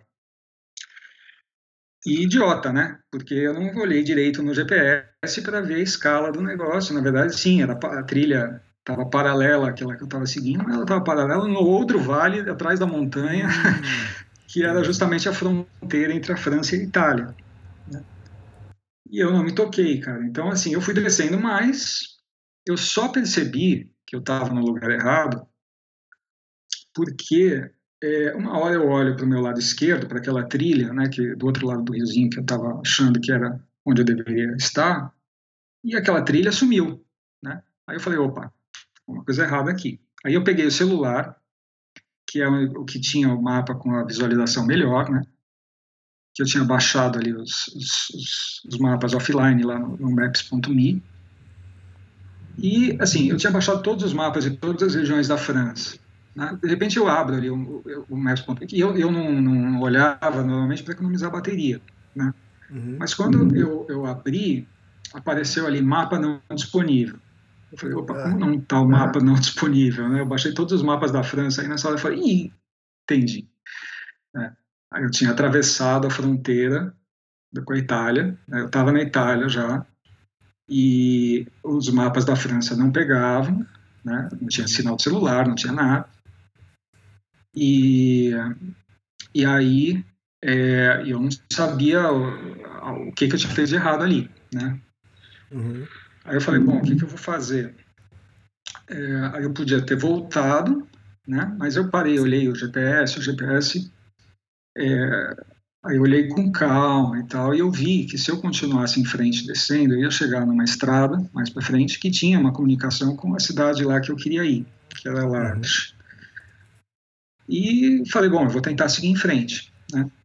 Aí eu fui descendo, cheguei na tal da estrada. Quando eu chego na estrada, ela ficava na base de uma subida de montanha. Sabe aquelas estradas de montanha que tem é, aqueles é, hairpins, né? Aquelas curvas super fechadas, assim. Ela tinha, ela era assim, ela não tinha acostamento, tinha 20 curvas fechadas. E então é impossível subir aquilo lá andando, né? Era meio meio suicida o negócio, um monte de caminhão subindo. É, não tinha como subir. Eu falei, bom, vou pedir carona. Ninguém dá carona na França. Né? É... Aí eu falei, putz, fiquei tentando um pouco ali, não consegui. Eu falei, bom, eu vou, já sei, eu vou. Eu vi que tinha uma cidade no sentido contrário, né, no sentido da Itália, tinha uma cidade é, Argenteira, é, a dois quilômetros de distância. Falei, eu vou descer mais até essa cidade, talvez lá eu consiga alguma coisa. Eu chego lá, cidade deserta, não tinha ninguém, tudo fechado. Aí uma hora eu vejo um velhinho lá, um nono italiano, vestido de preto, assim. Aí eu fui falar com ele, aí eu falei, putz, tem um ônibus, tem um táxi, tem um Uber, tem qualquer coisa que vá no sentido da França aqui. O cara falou, não, não tem. Olha, tem um ônibus aqui que vai, mas vai para o sentido da Itália e é só amanhã. Né? Aí eu falei, bom, putz, e agora, né? Não tem ninguém que possa me levar? Não, não tem. É, é, falei, bom, então, então vou pedir carona aqui. O cara falou, olha, nem pode pedir, mas você não vai conseguir. Aí eu falei, bom, o que, que eu faço, né? Aí o cara, ah, não sei. Aí eu falei, bom, obrigado, tô, saindo, tô saindo, né? Pensando o que, que eu vou fazer. Aí o cara ficou pensando também, aí ele me chama assim, falou, ó, oh, oh, já sei. Desce mais um pouco pela estrada, que a estrada lá para baixo está em obras e tem um farol. E os carros têm que parar no farol. Então, quando eles pararem no farol, aí você tenta conversar, e aí acho que pode ser que você consiga alguma coisa. Aí eu falei, puta, eu vou fazer isso. E aí desci, né, andei e tal. E aí, cara, é batata, né? Parei, primeiro carro que parou ali, eu conversei, o cara falou, não, claro, te levo. Meia hora eu tava, tava no lugar que eu deveria que eu deveria ter chegado, do lado da França, onde eu deveria ter chegado. Então, assim, no final, isso já estava anoitecendo, assim, então, é, foi um... É, no final deu tudo certo, né? Poderia não ter dado, né? Mas, mas no final, no final é, foi tranquilo, assim. Né? Mas foi é isso, foi um... É, foi a soma de, de um monte de erros, né? E, e, erros que depois você olha e você fala, não, não acredito, não acredito uhum. que eu que eu que eu fui tão que eu, que eu não que eu não, não me toquei, né? Porque como é que como é que eu não percebi que tinha alguma coisa errada? Né? Ô Fábio, mas você se preocupa com isso? É, por estar tá errando, por estar tá pegando outro caminho? Ou tranquilo? Ou você sabe que, ah, não, mais pra frente vou, vou ligar o ponto e vou voltar onde tinha que estar? Tá. Você se preocupa ou não? Não, na, assim, é, a, como eu estava com barraca, eu estava com comida, né, eu não tinha, não estava preocupado, porque, assim, não tinha nada errado que podia acontecer. O que podia acontecer é eu ter que acampar no meio do, no, né, lugar que eu não estava, não tinha planejado, e eu ter que dar uma volta maior para voltar para o roteiro. Então, é, mas em nenhum momento, assim, eu fiquei assustado, foi uma situação perigosa, né? Mas é, mas já aconteceu, em outras viagens, sim, né? você acaba se metendo em umas roubadas ali que você, você acaba entrando numa situação de risco à toa, né? Não, não, mas nessa viagem isso não aconteceu, não. Eu acho que talvez esse momento. Teve, assim, teve um outro momento também de, por causa de GPS, né? Mas aí acho que a culpa foi. É, porque, como eu estava seguindo o track log, é, assim, você, às vezes ele te manda num lugar, lugar que, que não deveria, né? Então, é, eu estava a trilha tinha que contornar uma montanha e de repente o track log que eu tinha baixado me mandou subir a montanha, né? Pô, uhum. lá, beleza, subi a montanha. É, até aí tinha uma trilha para subir a montanha e tal, então não estranhei nada e tal. Chego lá no alto da montanha, a trilha estava descendo, o GPS estava indicando que tinha que descer do outro lado, tinha uma trilha no GPS linda. Assim. Eu olho para frente, não tinha trilha nenhuma, tinha um monte de aquelas Nossa. pedras soltas ali, uma, uma piramba super inclinado ali, com super perigoso. Ali acho que foi realmente o um momento mais tenso da viagem. E, e eu desci, comecei a descer tentando achar a trilha, achando que tinha uma trilha em algum lugar ali que eu ia achar. E, cara, eu fui descendo aquela montanha e não tinha trilha nenhuma. Até eu chegar embaixo, foi um perrengue ali, né? E fui super devagar, porque como a mochila pesada ali, tava, tava ali, acho que realmente estava um, é, perigoso. Quando eu chego embaixo, eu olho a trilha, a trilha estava contornando a montanha, assim, super tranquilinha, trilha uhum. bobinha, não tinha nem ter subido a montanha, né? E, e aí é isso, né? Então, é, coisas de GPS, né? Você... É, ele, ele ele te, às vezes ele te salva, mas nesse caso ele me, foi ele que me botou na roubada. Exato. É, nessa questão de você estar tá, é, autossuficiente, né, com comida, barraca, tudo, eu criei uma frase para essa situação, né, que eu falo que é, para quem sabe onde quer chegar, se perder é encontrar novos caminhos, né? se você tá preparado, é. né? Então, então é tranquilo, né? Você só, tá, você só conheceu a Itália ali. É. Não estava programado. É, nesse né? caso, é. E aí, voltou com uma história a mais, né? Então, cara, é, é o perrengue, mas foi, no final foi, foi muito tranquilo. É, você falou isso, o erro do, do GPS, né? tava no Canadá com a Daiane. E a gente tava na trilha, perfeita. A trilha, a trilha passa até quadriciclo, né? E ia começar a subir a montanha. Aí ela olhou no lá e falou assim: Não, Elias, tá errado, que a gente tem que subir aqui essa pirambeira aqui no meio das árvores aqui. Falei, mas será? Aí eu olhei, pô, realmente, tá falando pra fazer isso. E os dois burros aqui foi seguir o track, track log que tava totalmente errado. A gente perdeu umas duas horas perdido ali, teve que acampar em lugar fora da trilha, mas aí depois a gente olhou assim e a gente entendeu a burrada que a gente fez, né? Que na verdade foi o GPS, né? Mas a gente entendeu o erro do GPS. Falei, ah, eles que. Alguém que fez essa, essa trilha aqui que embarcou errado, né? Aí no outro dia é. a gente sabia como conectar a trilha novamente e tranquilo, né? Então, é que negócio, você tá preparado, né? Então é, é só um perrenguinho. Depois você já conserta, já conheceu outro lugar. não tava É, mas GPS tem isso, né, cara? Você sabe, ele, ele, ele, normalmente vai, vai te levar onde você quer. Agora, uhum. Como ele vai te levar, você não sabe. Pode ser que tenha, ou seja, o caminho fácil, o caminho difícil, o caminho que, que já foi caminho, mas não é mais, né? Isso. Então, eu, eu até tive a preocupação de né, pegar backlogs recentes e os mais confiáveis possíveis, mas assim, não adianta. É uma trilha longa, uma hora, uma hora vai acontecer um, umas coisas assim, não tem jeito. Exatamente. E minha irmã, né, uma, aí eu contei pra minha irmã, né, ela, ela não costuma caminhar, e ela falou, Elias, poxa, mas você não é experiente, né? Como você foi errar, né? Eu falei, ah, eu sou experiente naquela trilha que eu já fiz, né? Na próxima. Cada trilha é uma trilha. Né? É. Na próxima eu tô aprendendo. É isso, é isso. É, eles ficam preocupados. Eu falei, não, mas isso é normal, pô. É, e, pô, então aí depois, o quê? Chegou a região do Mont Blanc. É, que muda muito, né, cara? Assim, a região do Mont Blanc, ela, ela é uma... É, cara, ela é uma, uma, uma, doideira, né? Porque, assim, ela é um... É, tem trilha para todo lado, né? todas lindíssimas, assim, uma mais linda que a outra. E aí muda tudo, assim, muda o tipo de gente que está lá, é, muda o idioma, né? Então, se até então é, só se falava francês na trilha, ali vira uma trilha internacional mesmo. Quer dizer, o inglês vira o idioma oficial. Né? Tem muito mais gente fazendo a trilha. A trilha do, da GR5 ela se cruza com a trilha do Tour do Mont Blanc, né? Em alguns, por algum, acho que dois ou três dias ali.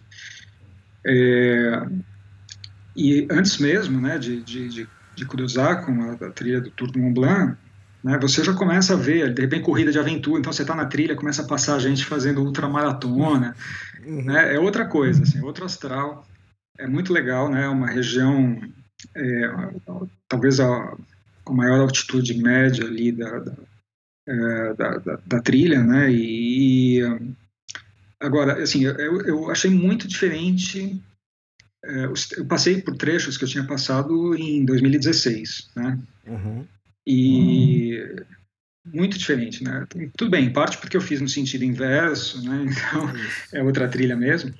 Mas também por causa da, da, questão da neve, né? Então é, a primeira vez que eu fui, assim, tinha muito, tinha, tinha que passar com crampon, tinha que passar com piolê, assim, os, os passos todos cobertos de neve.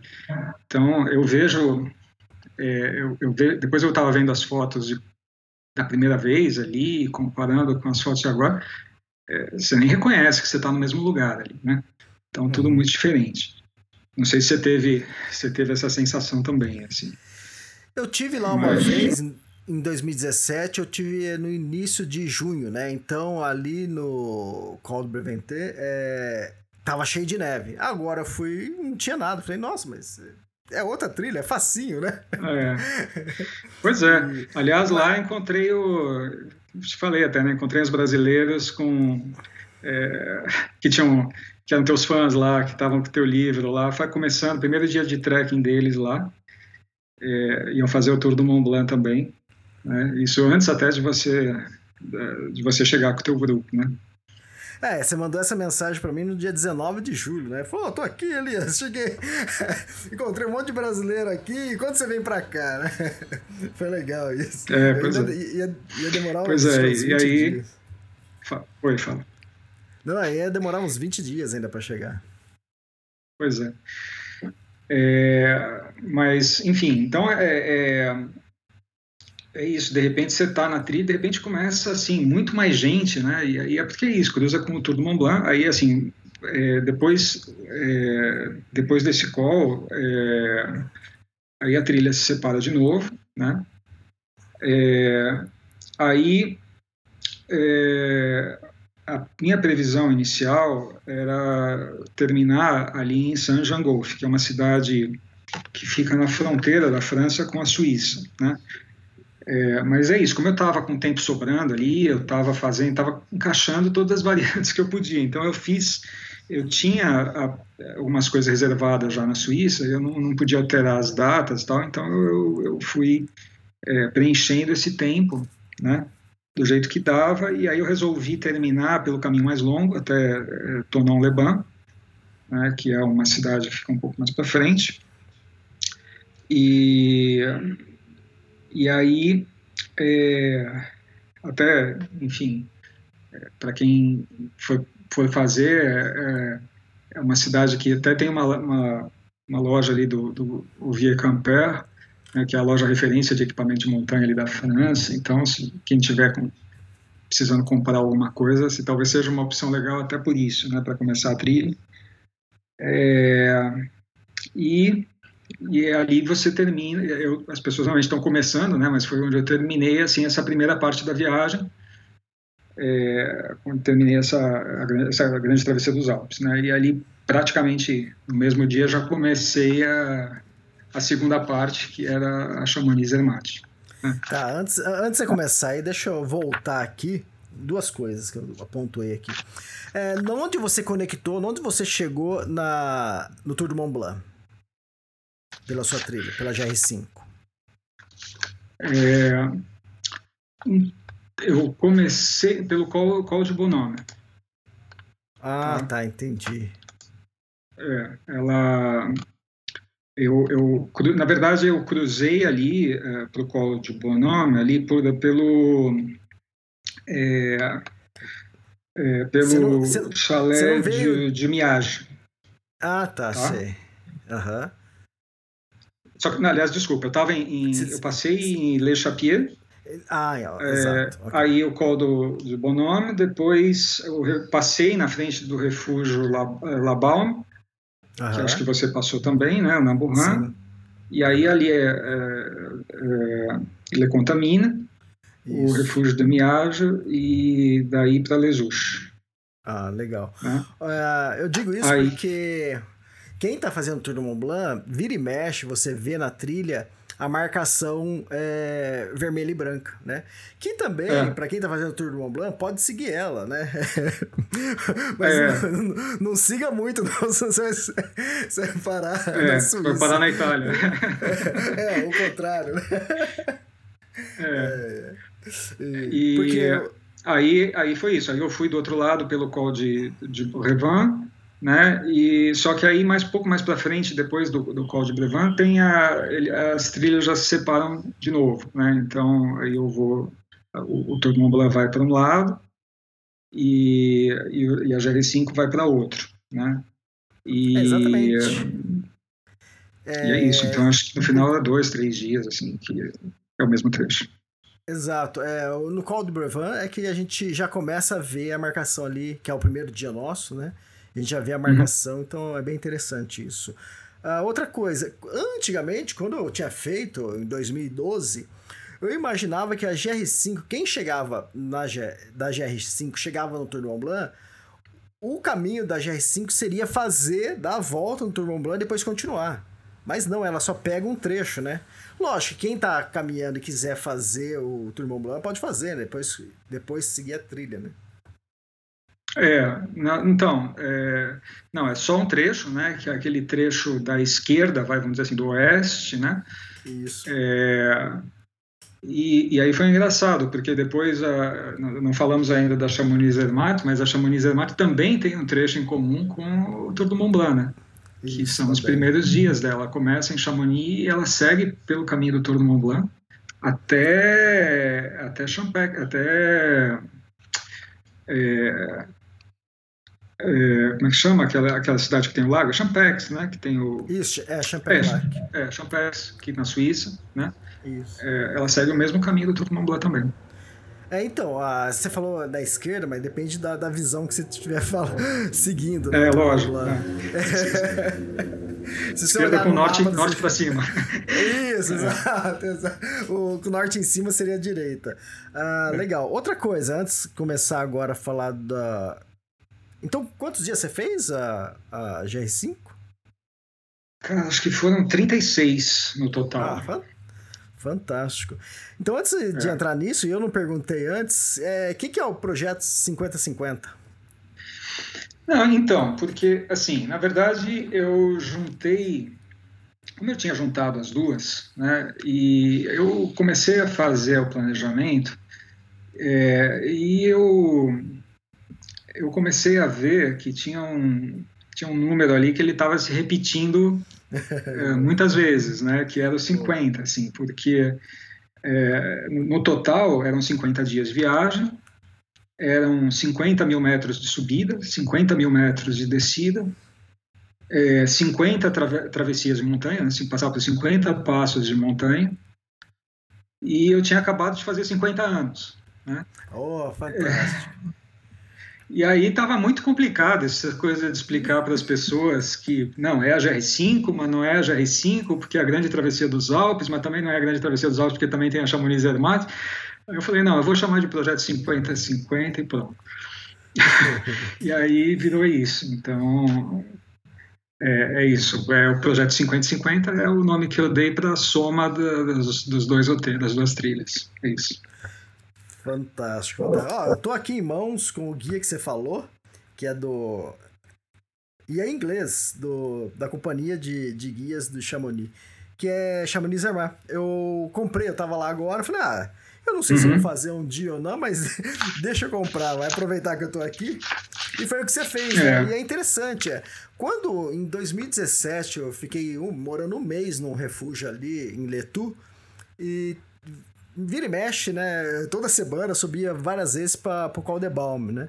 E, bom, um dia uhum. eu tava subindo e tinha um casal subindo, eu comecei a conversar com eles, e eles falaram, não, a gente tá começando hoje, eu chamo Nizermar. Eu falei, mas que trilha? Eu nem sabia, nem conhecia, né?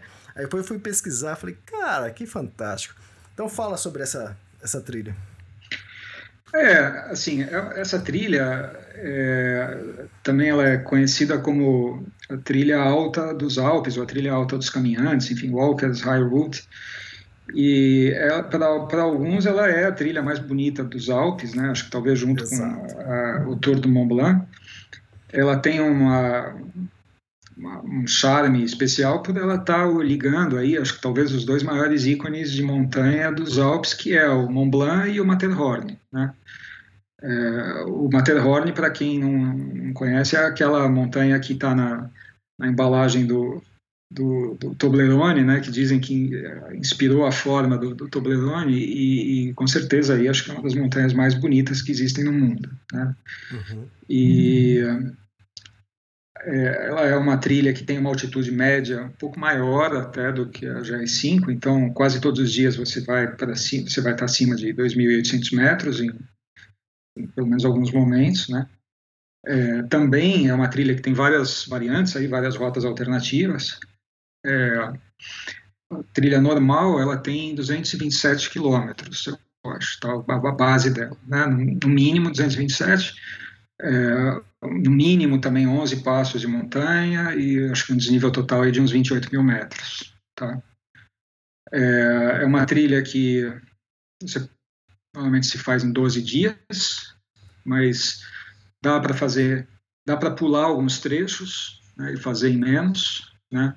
Você pode tem alguns trechos de vale assim que você pode de repente fazer pegar um ônibusinho, aqueles post bus, né, que tem bastante na Suíça, e cortar uns trechos para fazer mais rápido.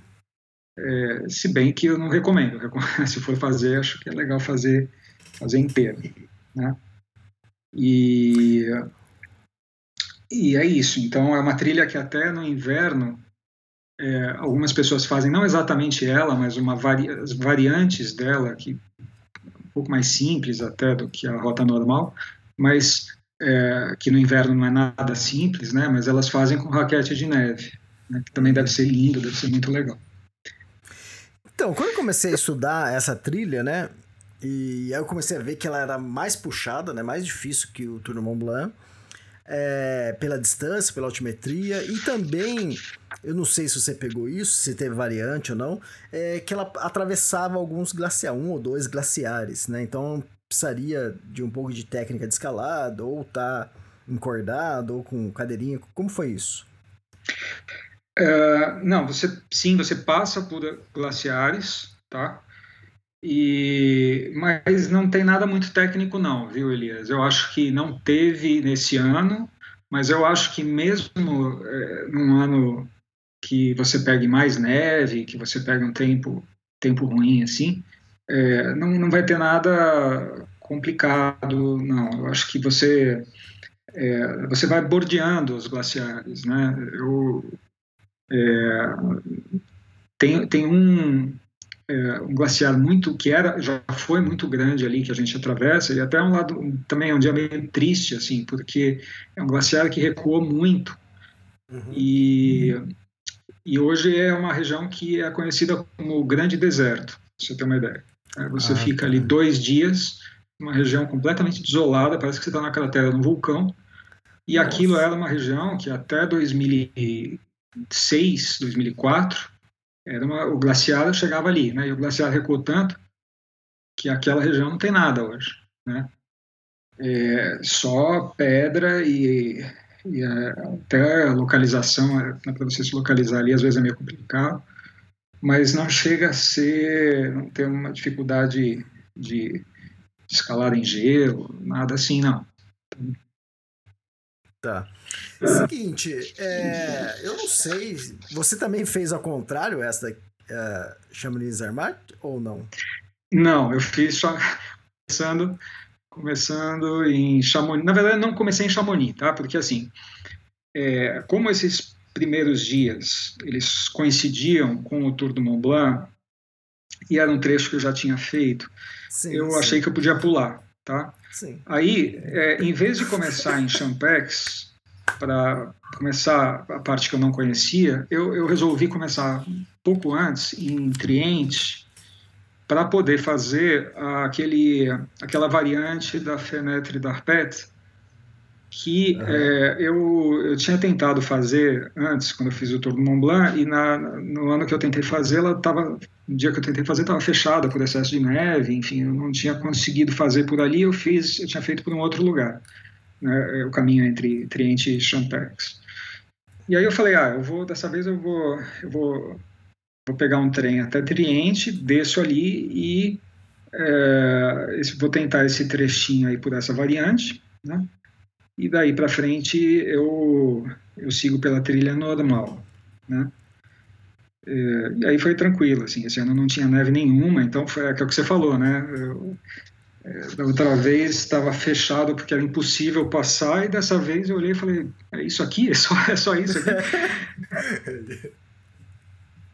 Tudo bem que eu também já estava treinado, né? Depois de 35 dias andando na outra lá, eu já estava já estava Tava tudo fácil ali, mas, mas não achei tão complicado não dessa vez. Cara, é. Ô, Fábio, eu, eu anotei aqui um entre aspas seu e que eu adorei, cara. Isso é, isso é fantástico, né? Você falou assim: ah, bom, é, eu já tinha feito, né? É, Chamonix, já tinha feito Tour Mont Blanc, essa parte toda. Aí eu, entre aspas, eu achei que podia pular. cara, isso é fantástico. isso é só quem tá muito tempo na trilha que fala isso, cara. É, sacanagem, né? Desculpa, gente, não, não. roubando aqui a trilha. Não, não, não, é. É que se é uma pessoa mais purista, fala assim, não, você tem que fazer tudo, cara. É, cara, é. a trilha é sua, né? Tipo assim, você que se propôs a fazer a trilha, você se propõe a fazer o que você quiser. Você não precisa seguir aquele negócio duro, rígido, né?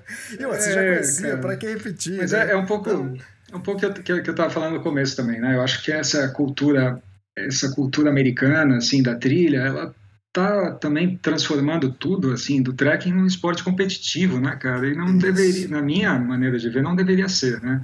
Então, assim, é, é, e é engraçado, porque às vezes você eu digo que isso é muito da cultura americana, porque eu cruzava com americanos na trilha e eles estavam sempre preocupados, assim, não, que, quanto é o, é o, é, peso da sua mochila? Não, porque a minha mochila é mais leve que a sua. Não, porque eu fiz no tempo tal e você fez...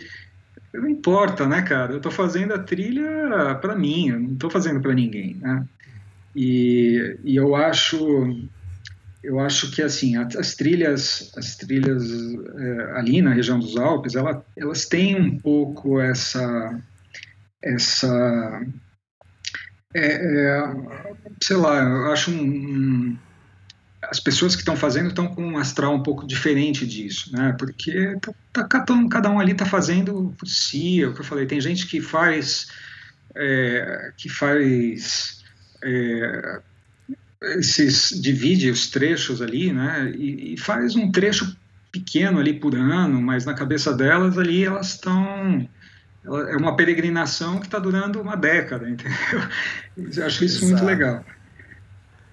Fantástico. É, é o espírito europeu, né? É mais é para curtir, né? Diferente do espírito americano, que é uma, quase uma competição.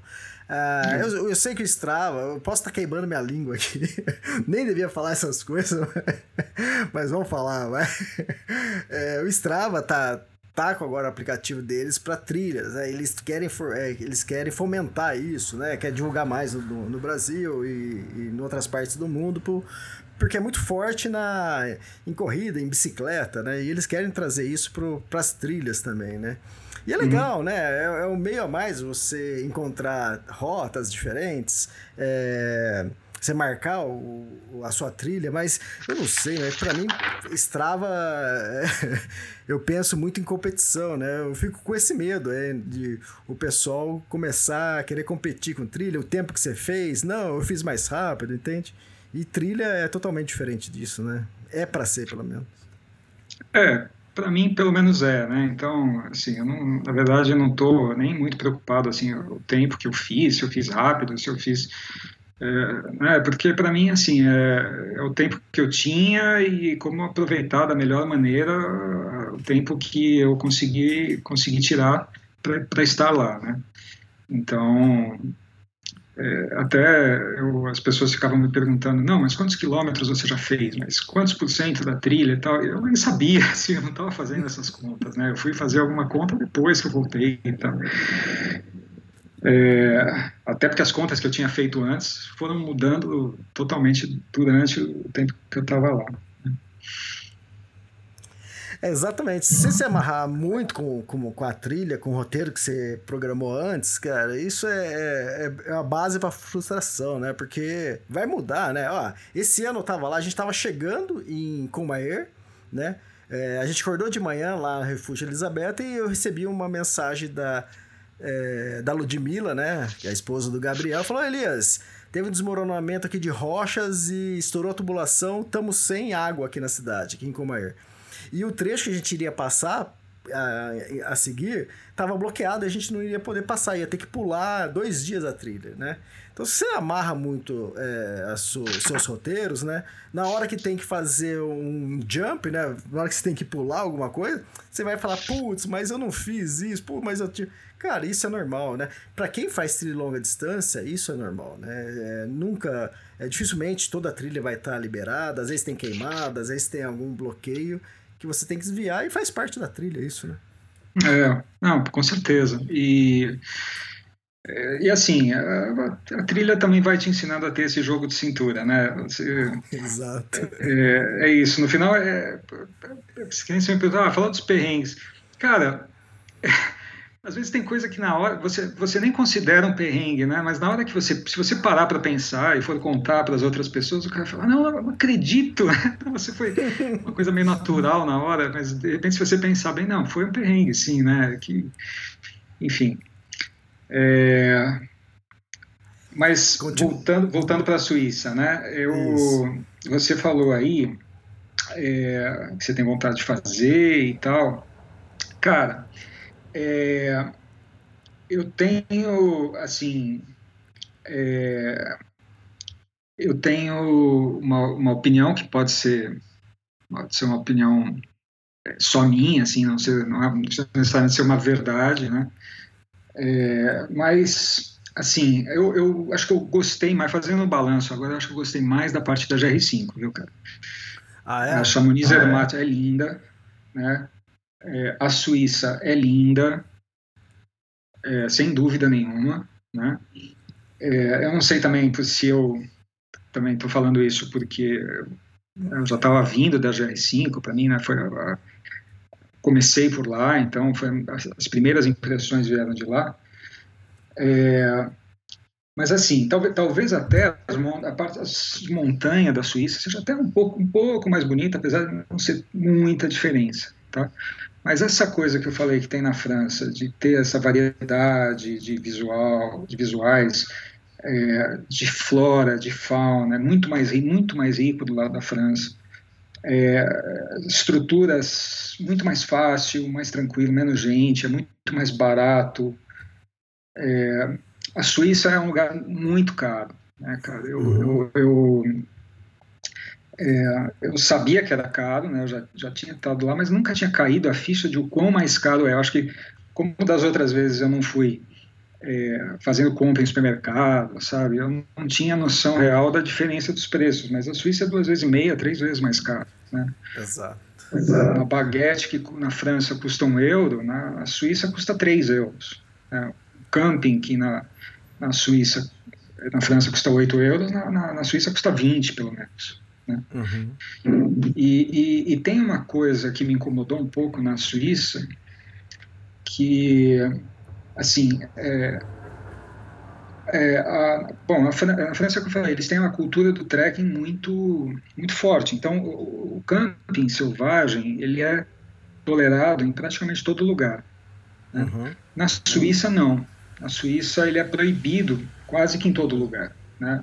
A, a, legislação varia um pouco, de cantão para cantão, de vale para vale, mas de um modo geral, é, você só pode acampar em, em, áreas, em campings mesmo, né, em áreas autorizadas ali, e, e isso acaba te obrigando é, a ir para os refúgios, que são muito caros. Né? O camping já é caro, para você ter uma ideia, assim, camping, é, os campings mais barato lá era 20 euros, né? Era que, na verdade, 20 francos suíços, que é um pouco mais caro até do que o euro. É, mas refúgios mesmo, para você dormir e comer, você tinha refúgios ali que cobravam 100 euros. Né? Nossa, é muito caro. É, para você ficar num quarto com 18 pessoas, né? E, então, assim, você imagina isso, uma viagem de 50 dias, é, acaba ficando difícil, né? É, então, é, e os campings, assim, eles não são. É, porque, assim, aí, aí, tem uma coisa da. É, as, as, palavras aqui ela, do Brasil, elas têm um sentido diferente lá, né? Então, é, quando a gente fala em acampar aqui no Brasil, é sinônimo de você armar barraca, né? Sim. É, armar barraca é acampar e vice-versa, né? E, e, bivacar aqui no Brasil, né, um termo que os montanhistas usam, para quando você dorme sem barraca. Né, você está dormindo ao ar livre, com seu saco de dormir, ou, né, ou, em alguma proteção natural, mas lá não. Né, quando você fala em camping na Europa, na França, na Suíça, é assim, é, normalmente eles imaginam que você está com um trailer, né, com uma camper van, ah, né, você tem campings lá que não que nem aceitam barraca, né? Quando tem as barracas, são aquelas barracas enormes que o cara é sempre assim, o cara chega de carro com a família para fazer churrasco para ficar vários dias, né? E então assim, as campings é, normalmente são casas pré-fabricadas, né? Que as pessoas alugam por semana ou por temporada e com espaço para os trailers, né? Então, assim, na Suíça, quando eu ficava num camping, eu ficava montando a minha barraca no, no espacinho entre uma casinha pré-fabricada e outra ali, né? Porque não tinha nem espaço no camping para montar barraca. Então, é muito estranho. É... E o bivac, né, que para a gente é dormir sem barraca lá, é, eles consideram assim, é você dormir com barraca, é, mas só para passar a noite. Né? Então, isso que a gente faz, né, de botar a mochila nas costas, enfiar a barraca dentro e, e só dorme e acorda no dia seguinte vai, eles chamam de bivac. Né? E o bivac uhum. tem é, uma série de regras, desde o tamanho da barraca, então tem que ser barraca pequena, né? você não pode acender fogo, você não pode deixar rastro, você tem que montar depois das 7 horas da noite e sair antes das 8 da manhã. Mas, de um modo geral, é isso. Na França, o bivac é tolerado, né? Uhum. Na, na, Suíça ele é proibido. Então, é, o que eu acabava fazendo é, para é, para não ter que ficar nos refúgios e, e, gastar esse dinheiro todo, eu ia fazer o bivac no, perto do cume das montanhas. Né? Então, é, é, só, só para emendar isso que você está falando, eu li em fóruns, né, tava pesquisando sobre isso, que o, então, falando no linguajar certo, né, o bivac é autorizado, né, entre aspas, acima da linha das árvores. Então, depende, depende da, depende do vale que você está. Tá? Ah, tá. Por exemplo, no vale ali de Zermatt, é, não é autorizado em lugar nenhum. Tá? Okay. É, e, e, como a legislação é muito confusa, você acaba não sabendo. Então, assim, tem, você vê placas em alguns lugares de que a multa para quem bivacar é de 400 euros, tá? Uhum.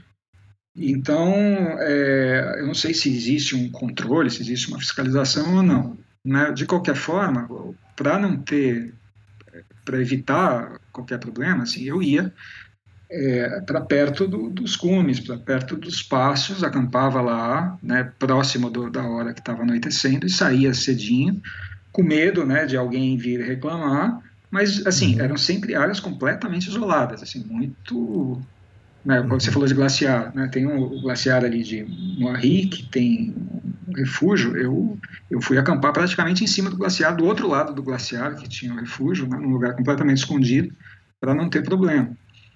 E,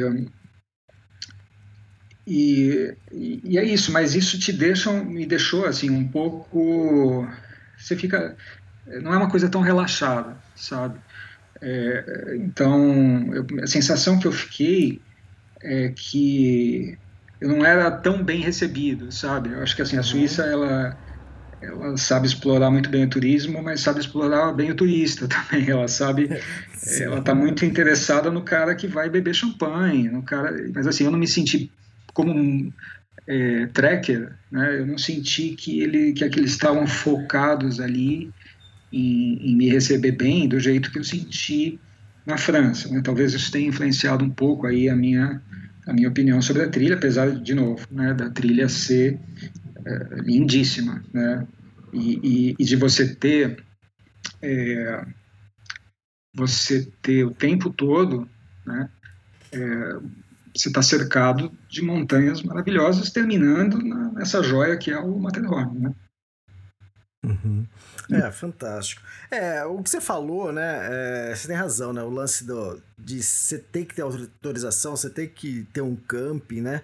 Você vai lá para a região da Suécia, Escandinávia, toda. Cara, lá eles têm uma lei que você pode acampar em qualquer lugar, desde que esteja pelo menos 100 metros de uma propriedade privada, né? Então, cara, você tá, você tá passeando por lá, acampando por lá, viajando, é muito tranquilo, né? Muito sossegado. Tudo bem que a região lá é, é bem.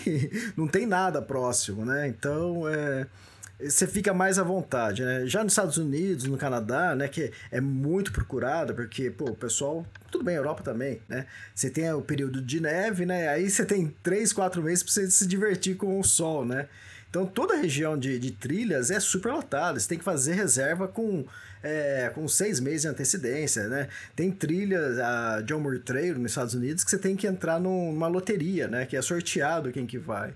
Então, quando você pega uma região tipo o que você falou da GR5, que é mais tranquilo, desabitada, e você que fez ao contrário, não encontrou ninguém ainda, né?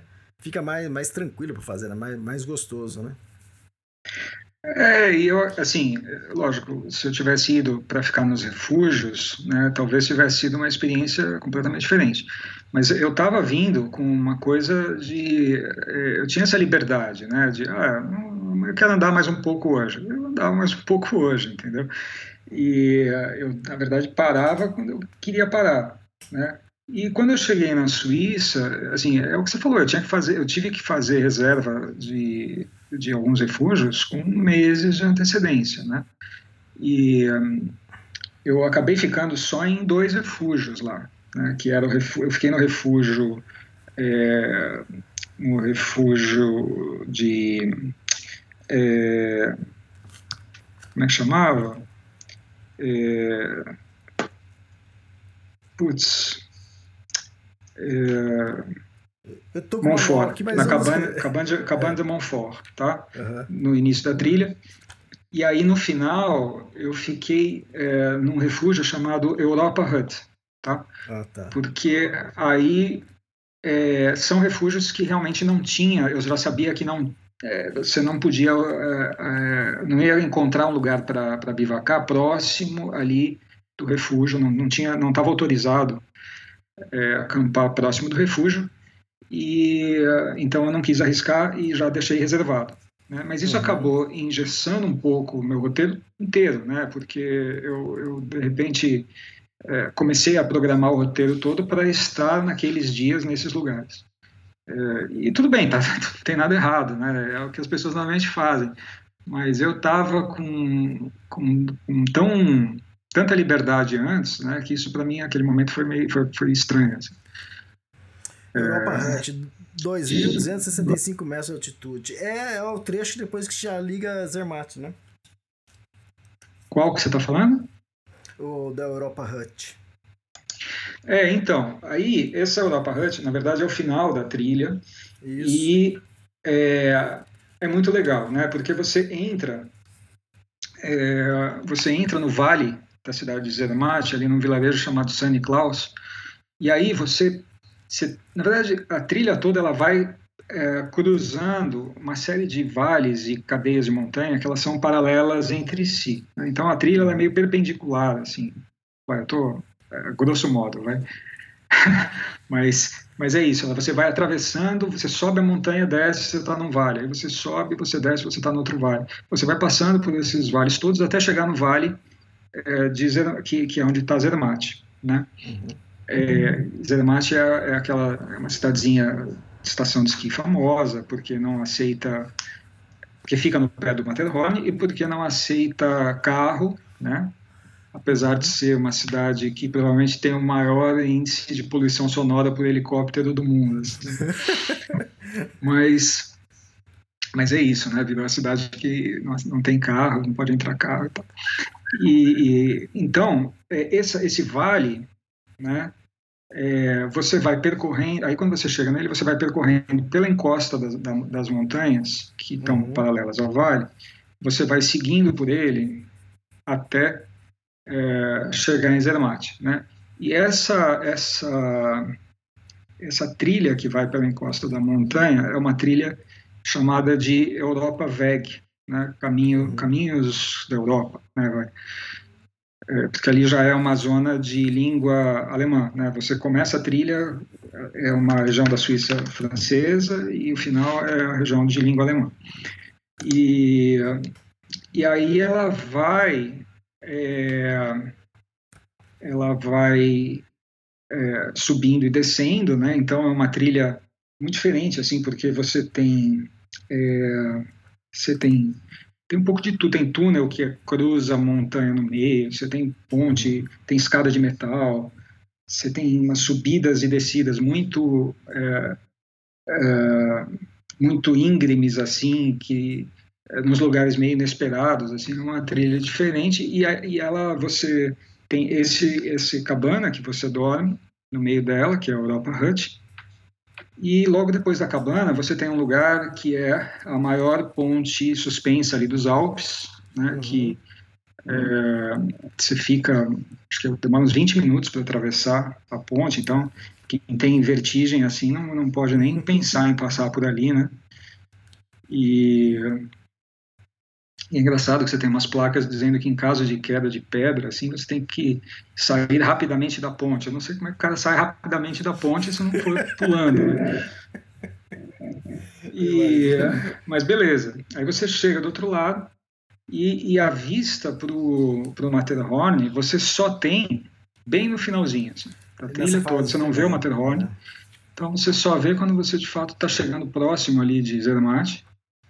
E aí você tem a vista dele bem diferente e aí tem a descida para a cidade. É, e aí e aí acaba, né? A cidade Zermatt tem um, um, camping ali próximo do lado da estação de trem que é cheio de escalador, então tem um astral bem legal ali. Né? As pessoas ali são, são é bem legal para um dia de descanso no final. E, e a cidade é, é, bem bem charmosinha também, né? Apesar de ser isso, é uma, cidade, é uma das cidades mais caras do mundo para turismo, né? Mas é bem legal. Exato. Aqui, eu, você falando, eu estava vendo aqui no guia, e o guia, eu, eu falei erradamente que era inglês, mas ele é, é, francês e com tradução também em inglês, né? E tem aqui a foto da ponte, tem a foto do túnel de pedra lá que você, que você passa. Então, fantástico. E... Bom, aí você chegou é, na, na, cidade... na verdade, essa Europa é. Reg, tá? Ela foi, ela é uma trilha muito instável e, e há uns dois anos atrás teve um terremoto e um desmoronamento ali que mudou completamente o, o a, a, trajetória da trilha. Então tem um trecho que está fechado, aí tem uma rota alternativa. Então assim, é, é, é, é, é uma coisa engraçada assim, né? Porque é, é completamente dinâmico ali, né? É uma trilha que ela não tá, ela muda é, ela muda, não tá toda hora, né? Uhum. É, legal. Ah, quer ver? Deixa eu... Tô, eu tô convertendo aqui. Eu paguei o... O... O... Olha só, eu paguei, eu paguei o guia 37 francos suíços, 200 reais. Isso porque eu comprei lá. É, pois é, cara. A, Suí a Suíça e... não é fácil, não. É, existe, existe o, o guia da, da, Cicerone também, tá? Da Chamonix Zermatt. E, mas assim, é, na realidade, ela é uma trilha, é, dá para fazer até sem guia, tá? A internet tem bastante informação dela e como ela é uma trilha mais curta, você consegue se organizar é, se organizar sem. Eu, eu, por exemplo, não, não, não, não usei o guia. Né? Uhum. E, e acho que deu para me virar bem. Tá, mas você chega, termina a trilha na cidade, mas depois você sobe para fazer uma caminhada, o pessoal vai ou faz parte da trilha, chegar até próximo ao Monte Servino, né, que é o Matterhorn? Uh, não, você desce é, pelo. Na verdade, você termina essa Europa Veg é, ali na, na frente de uma estação de esqui, que é onde tem a, é, dizem, né, a, vista mais bonita para o Matterhorn. Né? Você tem ali Zermatt na frente e o Matterhorn atrás. E aí é, você pode descer de, de teleférico, né? Tem quem quiser, eu desci pela trilha mesmo até Zermatt e e aí acaba, né? Zermatt tem algumas, tem, tem, vários passeios que você pode fazer ali em volta é, de trilha, mas eu acho que assim, na verdade, ela é mais legal até para quem vai fazer montanhismo, né? Para quem vai escalar. Ah, entendi. É, então, assim, por exemplo, você, ah, quero subir uma Matterhorn, aí beleza, entendeu? É, o único problema, assim, é, eu acho, é, se você subir o Matterhorn, se você está indo, se você é um escalador e está indo para fazer sozinho, é legal, né? Porque se você for é, fazer montanhismo com os guias de lá, cara, sai uma fortuna, assim, você vai gastar por um, não é nem Matterhorn, mas para fazer montanhas até mais baixas, mais simples, assim, uma saída de uns três dias, você vai gastar de 6 a 8 mil euros só o que a, só o, a grana do guia.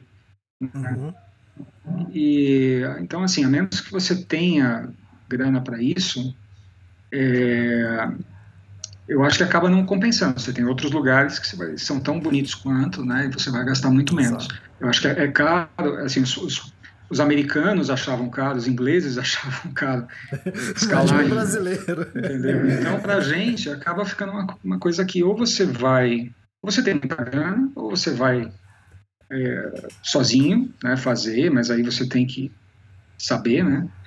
Uhum. É, ou, é, ou é melhor, assim, é, ou é melhor ir para outro lugar. Fantástico. E aí, como foi a experiência de tantos dias na trilha e, ó, né, só trilha espetacular, né? Cara, foi meio, é, vou dizer que é uma coisa meio viciante, assim, eu, é, na hora que você tá, é aquilo, né? Você fala, putz, né, já. É, deixa eu voltar. Pra, acho que eu vou voltar para casa, vou demorar para fazer outra, né? Mas aí uhum. você chega em casa já pensando em o que, que eu vou fazer agora, porque é, e a, e a é, já estou querendo fazer coisas mais longas ainda, né? É, lógico que, putz, agora é, sei lá, minha, minha mulher vai, pede o divórcio, né? Se eu sair de novo agora dois meses.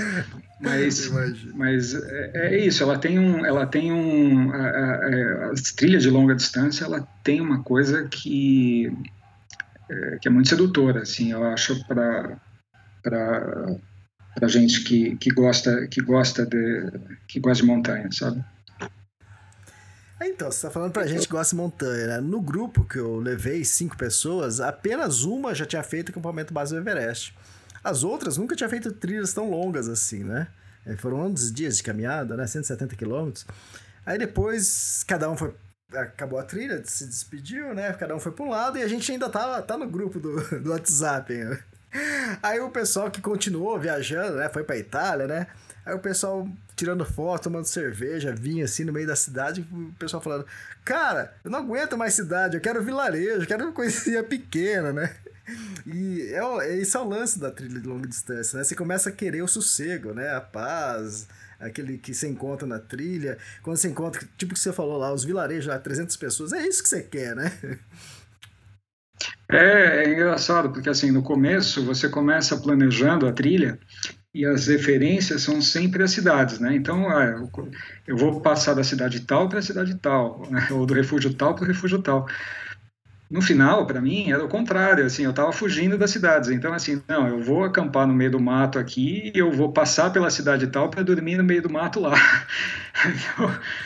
Era isso. Eu, eu, eu, eu, queria ficar mais no, no, no perto dos, dos passos de montanha, né, uhum. do que do, e, e, usar realmente as, as vilarejos ali só como ponto de abastecimento, né, mas para eu poder passar e não dormir, né. Exato. Ah, você pode abrir, você já tem alguma alguma dica aí do que você pode falar da próxima ou não? Ou você ainda não, não definiu? Não, não defini, cara. Assim, eu, eu tô pensando no Peru. Né? Eu, ah, eu tá. fiz um tempo atrás é, Cordilheira Blanca ali. Eu acho talvez a, é, a coisa mais próxima que tem no mundo assim do Nepal, dos Himalaias, é, que eu já vi é, é aquilo lá, né? Uhum. Então eu gostaria de voltar para de ir para aquele lado para conhecer aquela parte um pouco mais ao sul ali, Huayhuacha, acho que tem algumas coisas que eu queria ver. É, mas assim, por enquanto são, são são ideias meio soltas assim, não sei exatamente se vai ser essa ou se vai ser alguma outra. Mas é isso. Cara, fantástico. Olha duas, ó, a conversa é boa, duas horas e seis já de, de bate-papo aqui, cara. Mas legal. É, a gente já não conhecia, né? Eu não conhecia essa trilha, né? Eu já tinha ouvido falar, mas. E outra, passa ali no Tour de Mont Blanc, mas nem imaginava, né? O quão bonita era e o quão interessante, né? E, e quando eu li também, falei, pô, dois mil e poucos quilômetros, né? Mas aí, esse primeiro, esse trecho mais longo que chega lá no, na Holanda, né? é trecho mais de cidades, né? Mais de campos, né? Não, não é trecho, não tem muitos trechos de montanhas, né? É, na verdade, assim, esse trecho, o trecho da GR5 lá mais para o norte, ele passa naquela região que tiveram, teve muito combate ali na Primeira Guerra, né? Então ela é uma região, é, para quem gosta de história, e de tragédia. É, ela é. tem, ela é, putz, tem muita coisa e tal, mas assim, é, não é uma região é, é para quem gosta de montanha, né? Você tem ali um pouco do, do Jurá, que é ali, mas não é nada que se compare ao que você vai ver nos Alpes, né? Então, é, por isso que assim, ela é é, quem gosta de montanha meio que, que separa o resto, né? Isso. E, considera só essa joia aí que é esse trecho final. E foi um pouco que eu fiz. Fantástico, aí, parabéns, parabéns pela, pela jornada aí. É, ainda emendou duas trilhas, aproveitou que tava lá, ah, deixa eu fazer mais uma aqui, Chamonix Armato. É, mas vamos lá, tô aqui mesmo. Mas, mas é isso, cara. E assim, se você quiser, ou se alguém que está ouvindo aí quiser é, quiser fazer também, quiser mais, mais informação, também pode ficar à vontade para me para entrar em contato comigo. Tenho, é, sei lá, entra no Instagram, vocês me acham. Eu, eu não não, eu não, não tinha ativado o Instagram, né? Mas eu. Ah, sério? É, cara, eu não usava o Instagram. E eu resisti o quanto eu pude, mas assim, essa, dessa vez, como era uma viagem mais longa, eu falei, ah, eu vou começar a publicar coisa né, para manter contato com as pessoas. E achei legal, né? Então, assim, é, essa viagem. Fala seu Instagram. Já, já, já tem algumas coisas lá e as pessoas que quiserem falar comigo por lá, eu, eu, eu, eu fiquem à vontade, eu, respondo. É, Fábio Saboia, Fábio Saboia com Y, tudo junto. Fábio. Já achei aqui, Fábio Saboia. O Saboia, o IA é com Y. Ah, legal, muito bom. Tá. Então aí eu tenho, eu, eu, sei lá, devido à programação que eu fiz, enfim, se tiverem, quem tiver dúvidas também, fique à vontade aí para me, me procurar. Fantástico. É, bom, ô Fábio, obrigado, obrigado pelo, pelas informações, pela história, e com certeza vai inspirar muitas pessoas. E quem quiser entrar em contato com o Fábio, então é só entrar lá no Instagram e conversar com ele. Né? Fábio, obrigado e até a próxima, então. Obrigado, então, Elias. Eu, eu que agradeço. Um abraço aí e, e tomara que, que mais gente aí é, comece a considerar esses destinos aí também para aquele lado que são muito legais. Fantástico. Valeu, obrigado e Feliz Natal. abraço. Tchau, tchau. tchau.